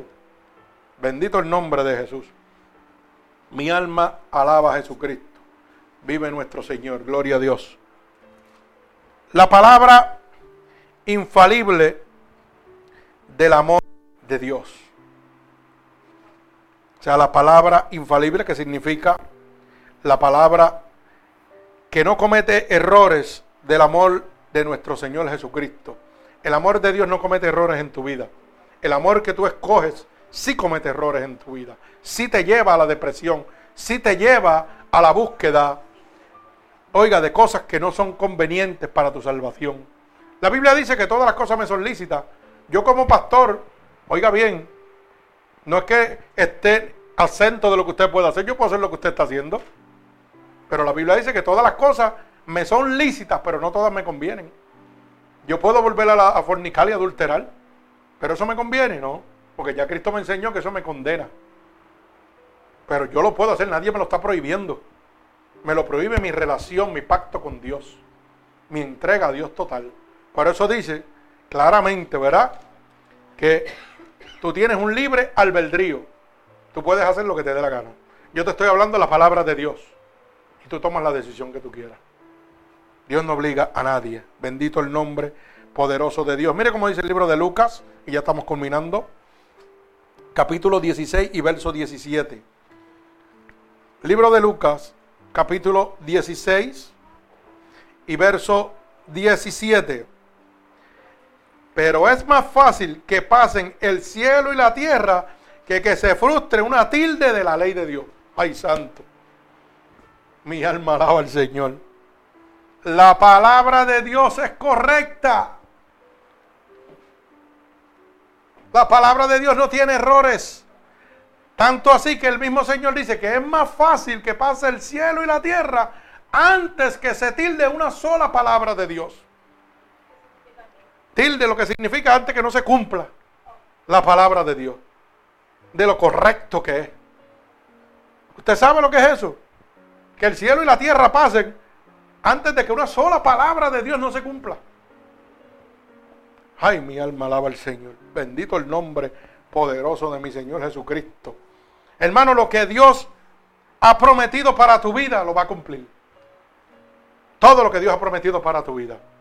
Todo está en la decisión que tú tomes. El momento de transición que tú tomes en tu vida. Mire, yo quiero que usted sepa algo. Ustedes están aquí porque a Cristo le ha placido estar aquí. Yo no, llamo, yo no llamo a nadie a que venga. Es porque Dios tiene un plan y Dios quiere que tú oigas unas cosas que Él quiere que oigas. Para de acuerdo a lo que Él está hablando, tú tomes una decisión. ¿Y usted sabe qué? Yo declaro con toda la certeza de Dios que usted está aquí porque usted vino con unas preguntas que Dios le está contestando ahora mismo. Todas las preguntas que, usted tenía en su mente, Dios se las está contestando con la palabra de Dios. Porque yo no me siento a perder tiempo ahí. Yo no voy a una escuela bíblica a aprender yo voy al Espíritu Santo de Dios y le digo, Padre, tú sabes quién va a llegar hoy al templo. Yo quiero que tú me hables y me des la palabra que toque su corazón, que le hable a ellos, que seas tú hablándole. Y Dios le habla. Pero está en nosotros tomar la decisión y hacer lo que nosotros queramos. Dios nos sigue cuidando. Bendito sea el santo nombre de mi Señor Jesucristo. Y te sigue diciendo claramente que es más fácil que el, el cielo y la tierra pase que lo que Él te ha prometido no se cumpla. Que todo lo que está aquí en la palabra de Dios no se cumpla. Lo que tienes que solamente creerle a Dios. Créele a Dios, entrégate a Dios totalmente. Y óyeme, como dice su palabra claramente, busca el reino de Dios y su justicia y todas las cosas te han de ser añadidas. Todo lo que tú necesitas. Gloria a Dios. Otro punto que vamos a ver es la fuerza infalible de Dios que es el poder que tiene Dios.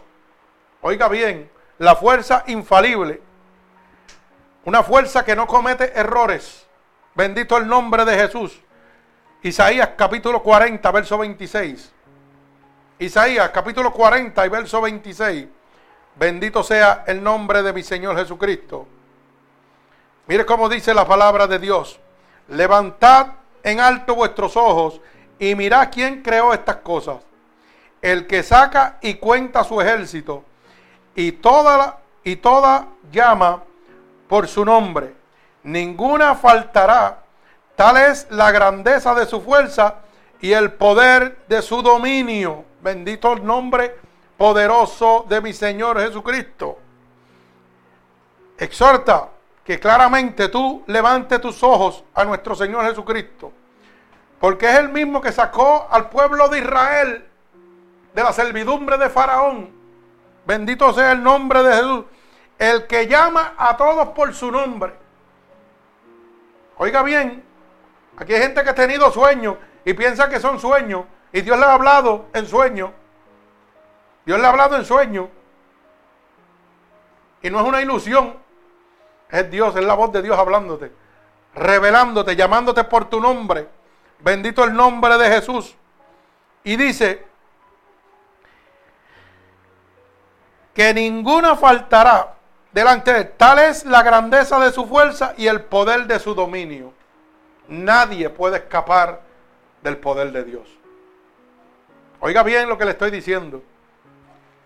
Por eso la palabra en el libro de los Salmos dice, ¿a dónde huiré? Si me fuera bajo los mares, ahí estarías tú.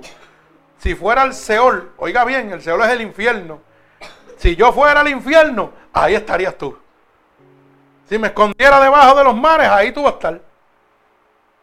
No puedo esconderme de Dios, hermano. Usted puede esconderse del pastor y del hombre, pero no se puede esconder de Dios. Y cuando Dios le va a hablar a usted, oiga, tenga la certeza que usted puede ir a donde usted quiera. Mire, hay gente que realmente yo tengo que felicitar y, y, no para que usted se gloríe, sino para que usted entienda el poder de Dios, la fuerza de Dios. Mire, para mí es un privilegio que ustedes estén aquí. Porque ustedes vienen casi de una hora de camino de distancia. Oiga bien, una hora de camino de distancia. Vienen a la casa de Dios, no porque yo los he llamado, porque Dios les ha hecho un llamado. Porque Dios le ha hablado a ustedes. Porque Dios ha puesto eso en su corazón. Oiga, y vienen de una hora de camino, esta pareja de hermanos, ¿verdad? Y sus hijos. ¿Vienen desde dónde vienen ustedes? ¿Ah? De Clermont, ¿verdad? Miren eso, vienen de Clermont. Y el hombre tiene su cajo dañado. Lo arregló ayer, pues gloria al Señor. No te preocupes, tranquilo. Pues mire, para que usted vea. Ahí, dale, gloria al Señor. Eso es bendición de Dios. La sabiduría de Dios, alaba.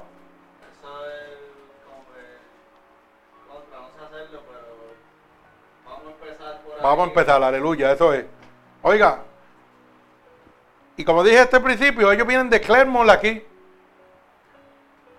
Y para mí es un privilegio, porque yo sé que le está hablando. Porque si no estuviera hablando desde la primera vez que vinieron, no hubieran vuelto más. Y a una hora de... Y esta mañana yo estaba diciendo de eso mismo, comentándole aquí a los hermanos de en estos países de Centroamérica, donde la iglesia queda a dos millas, tres millas, y tienen que ir a pie caminando para oír la palabra de Dios. Y aquí usted tiene todas las comodidades y pone excusa para no llegar a la casa de Dios.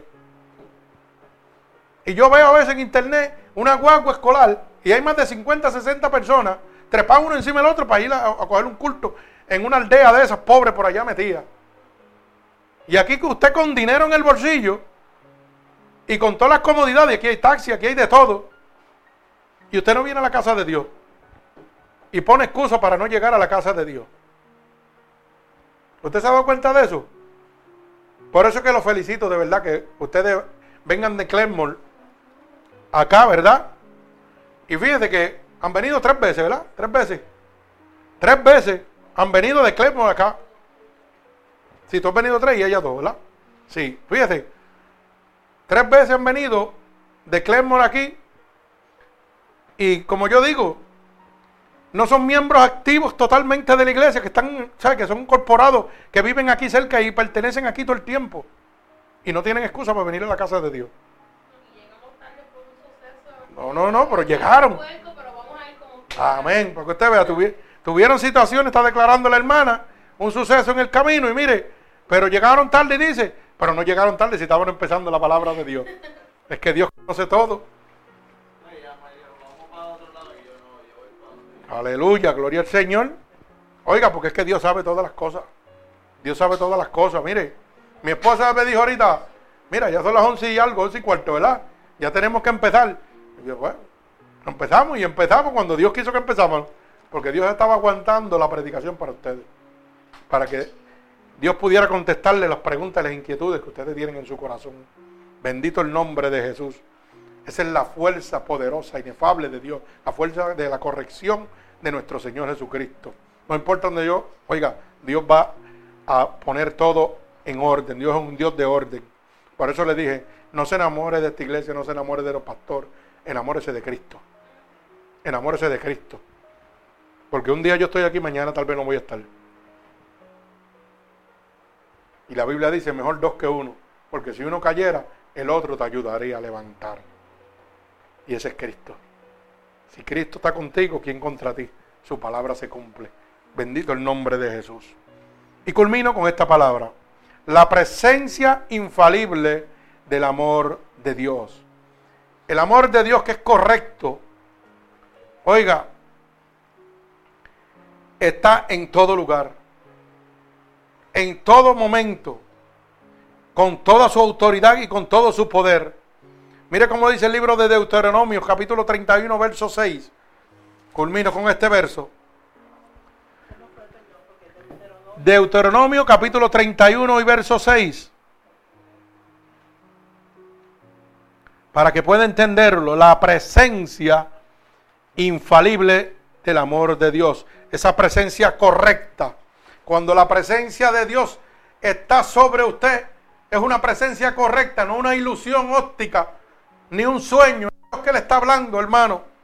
Bendito el nombre de Jesús. Dice así, Deuteronomio, capítulo 31 y verso 6. Y dice, esforzaos y cobrad ánimo, no temáis ni tengáis miedo de ellos, porque Jehová tu Dios es el que va contigo y no te dejará ni te desamparará. Bendito sea el nombre poderoso de Jesús. Mi alma alaba al Señor. Y esto es cuando Josué va a, ser sucesor de Moisés. Cuando Josué tiene que entrar a la tierra prometida, Moisés le dije, no tengas miedo, no importa lo que tú vayas a encontrar al lado de allá, Jehová está contigo. Así que en este momento, Dios te está diciendo, no tengas miedo en este preciso momento de la decisión que vas a tomar. Porque sabes qué? Jehová está contigo. Jehová está contigo, contigo. Jehová está contigo en este momento. La decisión que tú vas a tomar en tu vida, Jehová está contigo en todo momento. Tal vez a tomar una decisión como la que tuvo que tomar Josué, a ser sucesor de Moisés. Dijo, wow, soy yo el que voy a entrar, pero ¿qué hay allá en esa tierra prometida? Yo no sé qué hay ahí. Y Moisés le dijo, no temas, porque Jehová está contigo. No importa el paso que tú vayas a dar, que tú no lo puedes ver con tus ojos, Jehová te está diciendo, no temas porque yo estoy contigo. Yo no te voy a desamparar, no te voy a dejar, dice el Señor. Bendito sea el nombre poderoso de Jesús. Solamente te está diciendo, esfuérzate, esfuérzate y sé valiente. Bendito el nombre de Jesús. Hoy Dios nos ha hablado a cada uno de nosotros. Bendito sea su santo nombre. Bendito sea el nombre de Dios. Y nos ha dejado saber claramente cada una de las respuestas que yo traía en mi corazón, que traían certidumbre de qué voy a hacer, cómo lo voy a hacer, cuándo lo voy a hacer. Y hoy Dios te dice, hazlo porque yo estoy contigo. No importa lo que tú estés pensando. No importa que tú tengas miedo de que, pero si me entrego a ti, Señor, y te fallo, Jehová te dice, no temas, yo estoy contigo de los temores es eso. El 90% de los temores, y no sé por qué estoy diciendo esto, pero es por parte del Espíritu de Dios. Muchos de los temores de nosotros de no dar el paso a Cristo y renunciar totalmente es el temor de fallarle a Dios y que Dios tenga consecuencias contra nosotros. Pero ¿sabes qué? Hoy Dios te está diciendo, esfuérzate, sé valiente. Toma el paso, toma la decisión, porque yo no te voy a desamparar, yo no te voy a abandonar mi amor, oiga, es infalible, es correcto, yo no fallo. Todo lo que yo te prometo es correcto. Todo lo que yo voy a hacer en tu vida es correcto. Y yo siempre digo esto a los muchachos cuando voy a algún lugar donde hay jóvenes. Le digo, mire jóvenes, ustedes han probado todo lo del mundo y nada le ha, llenado. Prueben a Dios. Si no les gusta, me lo devuelven. No tienen nada que perder. ¿Qué usted tiene que perder? Pruebe a Dios. Si a usted no le gusta a Dios, me lo devuelve, que yo lo recibo con los brazos abiertos. Pero pruébelo. Porque una vez usted pruebe a Dios, su vida se va a transformar. ¿Usted sabe qué dice la palabra de Dios, hermano? Que el que Dios toca, lo transforma. Que cuando Dios llega a tu vida, tú no vuelves a ser el mismo nunca más. No una religión, no un pastor, no una iglesia. El Espíritu de Dios. Cuando ese Espíritu de Dios te toca, tú no vas a ser el mismo nunca jamás. Vas a empezar de crecimiento en crecimiento, de grandeza en grandeza. Y no, y no ponga los ojos en lo material, en lo espiritual. Vas a empezar a tener una cobertura de Dios. Usted sabe lo que usted en este mundo pecaminoso que le pertenece al diablo. Y no porque yo lo digo, lo dice el libro de Efesios capítulo 6, verso 10 en adelante, que el que gobierna el presente siglo donde usted vive es Satanás. No es que es dueño, es que lo gobierna. Y tiene autoridad para gobernarlo por Dios. Dice que gobierna en los lugares celestes. Los lugares celestes es debajo del cielo hacia la tierra. Todo esto le pertenece a él ahora mismo. Pero el dueño es Jesucristo. Es Dios. Pero la autoridad ha sido dada para matar, hurtar y destruir, para que a fin de todo aquel que no crea en el Evangelio de Dios sea condenado. Alaba alma mía Jehová. Imagínese usted. Y usted sabe lo que usted pueda caminar en este infierno. Y el diablo no lo pueda tocar. ¿Usted se imagina eso? Yo no sé, yo no sé por qué la gente lo piensa tanto. Y no es porque yo lo diga, apúntelo. Primera de Juan, capítulo 5, verso 18. Dice que el que está engendrado por el Espíritu de Dios, el diablo no lo puede tocar. ¿Usted sabe lo que es engendrado? Cuando una criatura es, ¿qué es? Un engendro, Cuando el Espíritu de Dios se mete dentro de usted, el diablo no lo puede tocar, dice la palabra de Dios. Dice que caminarás sobre el fuego y no te quemarás. Amén. Aleluya.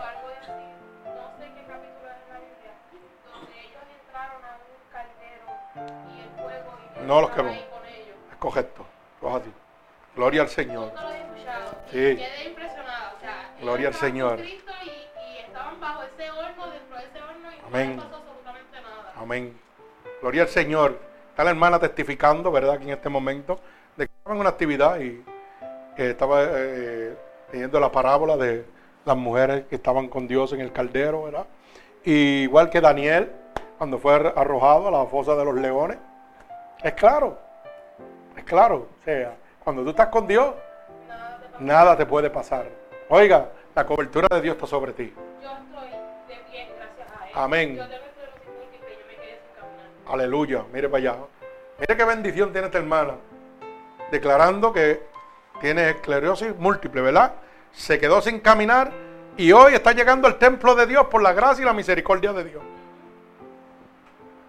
Y ahorita yo dije que, oiga, nos enfermamos y nos abandonan. Alaba alma mía Jehová. ¿Cierto, Facho? Eso para que usted vea, es que Dios es Dios. Dios es Dios. Bendito el nombre de Jesús. Pero ella creyó en el Señor. Y Dios la ha levantado. Aleluya, gloria al Señor para que usted vea lo que es el poder de Dios. Yo dije que aquí nadie llega por casualidad, es porque Dios está confirmando y le está hablando a usted. Bendito el nombre de Jesús. Mi alma alaba al Señor. Qué bonito, ¿verdad? Que usted pueda andar en este mundo y no ser tocado por el diablo. ¿Usted quiere algo? Mire, hermano, para que usted lo pueda entender. El diablo vino a matar, hurtar y destruir. Si usted tiene infelicidad en su vida, es porque el diablo está, está bregando con usted. Y Dios le está diciendo, ¿tú quieres acabar con eso? Yo estoy aquí. ¿Qué quieres hacer? He estado aquí con los brazos abiertos desde la cruz del Calvario esperando por ti. Todo el mundo está viendo físicamente gente que Dios está sanando. Estás viendo gente que Dios ha libertado por el poder de Dios, que es real, no es una ficción. Y todavía estamos trancados como una caja bola en un saco de arena. Sí, yo hablo así porque a mí me gusta el evangelio mío, es de pueblo. Sí, para que usted lo pueda entender. Yo no vengo con teología, yo vengo con la verdad de Cristo. Para que usted lo pueda entender. Yo le he dado testimonio mío, personal. Y vuelvo y te repito, no tienes nada que perder. Lo único que tienes que aceptar a Cristo como tu Salvador y dejar que Él guíe tu vida. Si a ti no te gusta Cristo, me lo devuelve. Que yo soy enamorado de Él. Enamorado de Él totalmente. Desde los pies de la cabeza, mire, de cabeza pie y todo completito. Porque Él nunca me ha desamparado. Nunca me ha abandonado. Y que he tenido pruebas difíciles, todo el tiempo he tenido pruebas. Y, todo, y las voy a tener hasta el último día de mi vida. Porque usted se cree que yo estoy aquí parado fácil. Pero usted no sabe las que yo estoy peleando, las batallas que yo peleo todos los días. Todos los días. Pero ¿sabe qué? Hay una gran diferencia. Usted las pelea solo. ¿Sabe quién las pelea por mí? Cristo. A mi vida llegan las pruebas y yo me he hecho gel porque yo se las entrego todas a él. Pues dale, brega con eso. ¿Usted sabe cuántas veces a mí yo no he tenido el, dinero de la gente? Y el último día ahí aparece el Señor, no. Y todo el mundo, ay, lo echamos ahí. Yo le sirvo un Dios que nunca me ha fallado, nunca me ha fallado. Yo sí le he fallado, pero nunca me ha fallado. Para que usted lo sepa. Y todo me lo ha proveído. Y he tenido situaciones. Y hoy día estoy peleando otra vez con mi enfermedad. Pero ¿sabe qué? Cada vez que me levanto le digo, Señor, dame la fuerza. Yo tengo que seguir llevando tu evangelio. Yo tengo que trabajar para sustentar. Y me levanto. Y me duele y se me inflama el cuello y la sangre no me baja. Y, a veces me dan calambre y me quedo sentado en el taller tranquilo. Pero estoy haciendo mi parte, no me quedo sentado. No me puedo coger pena. Porque la Biblia dice, en el mundo tendrás aflicciones, pero confiar, porque yo he vencido al mundo. Y si tú estás conmigo, eres más que vencedor. Yo soy más que vencedor con Cristo. No importa lo que venga, yo se lo entrego todo a Dios. Por eso le dije, es mejor dos que uno. Cuando usted tiene una situación, Señor, me duele aquí, y Él sabe dónde me duele. Señor, yo tengo que terminar este cajo, tengo que proveerlo. Necesito ese dinero. Y eso hinchándose y de momento eso ojalá otra vez. Porque Cristo está conmigo. Eso es lo que yo quiero que usted tenga en su vida. La protección total de nuestro Señor Jesucristo. Que usted entienda que Dios en este momento es infalible. Infalible, repito, significa correcto. Todo lo que Dios hace es correcto. Bendito sea el nombre poderoso de mi Señor Jesucristo. Bendito sea su santo nombre. Acuérdese de esta palabra. La tentación prueba el carácter y revela lo que somos delante de Dios. Acuérdese de eso. La dejo con ese mensaje. La tentación en su vida prueba el carácter de lo que usted es con Dios y revela lo que realmente somos. Cuando una tentación llega a mi vida, prueba mi carácter con Dios. ¿Qué esta decisión yo voy a tomar? ¿Una decisión humana o una decisión de Dios? Y revela al mundo a través de mis frutos a quién le pertenezco yo. ¿De quién soy yo? Así que la tentación es bendición en su vida. Por eso la Biblia dice que para el que ama a Cristo todas las cosas obran para bien. No hay nada que no sea para bien. Todo va a ser para bien. Tienen que entenderlo bajo la voluntad de nuestro Señor Jesucristo. Así que en este momento he titulado, ¿verdad?, esta predicación, el, el amor infalible de nuestro Señor Jesucristo, de Dios.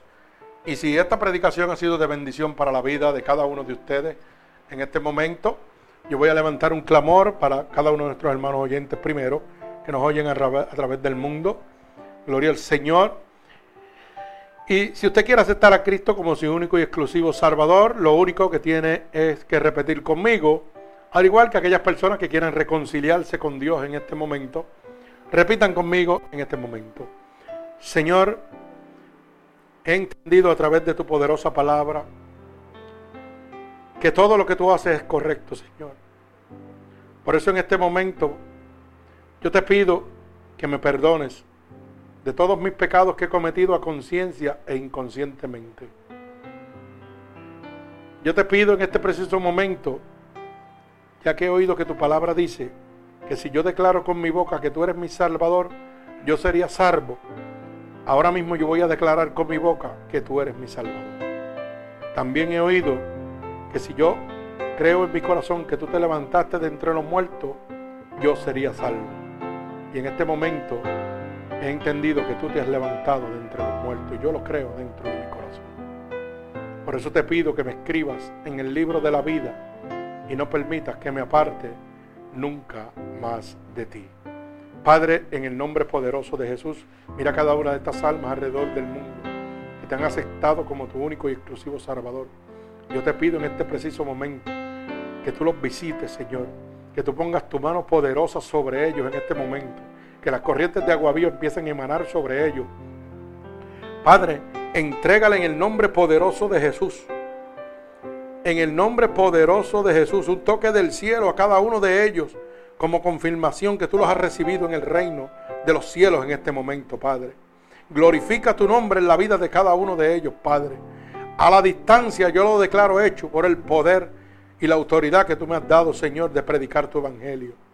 Padre, yo los ato con cuerdas de amor a ti, en el nombre poderoso de Jesús. Y el pueblo de Cristo dice, amén.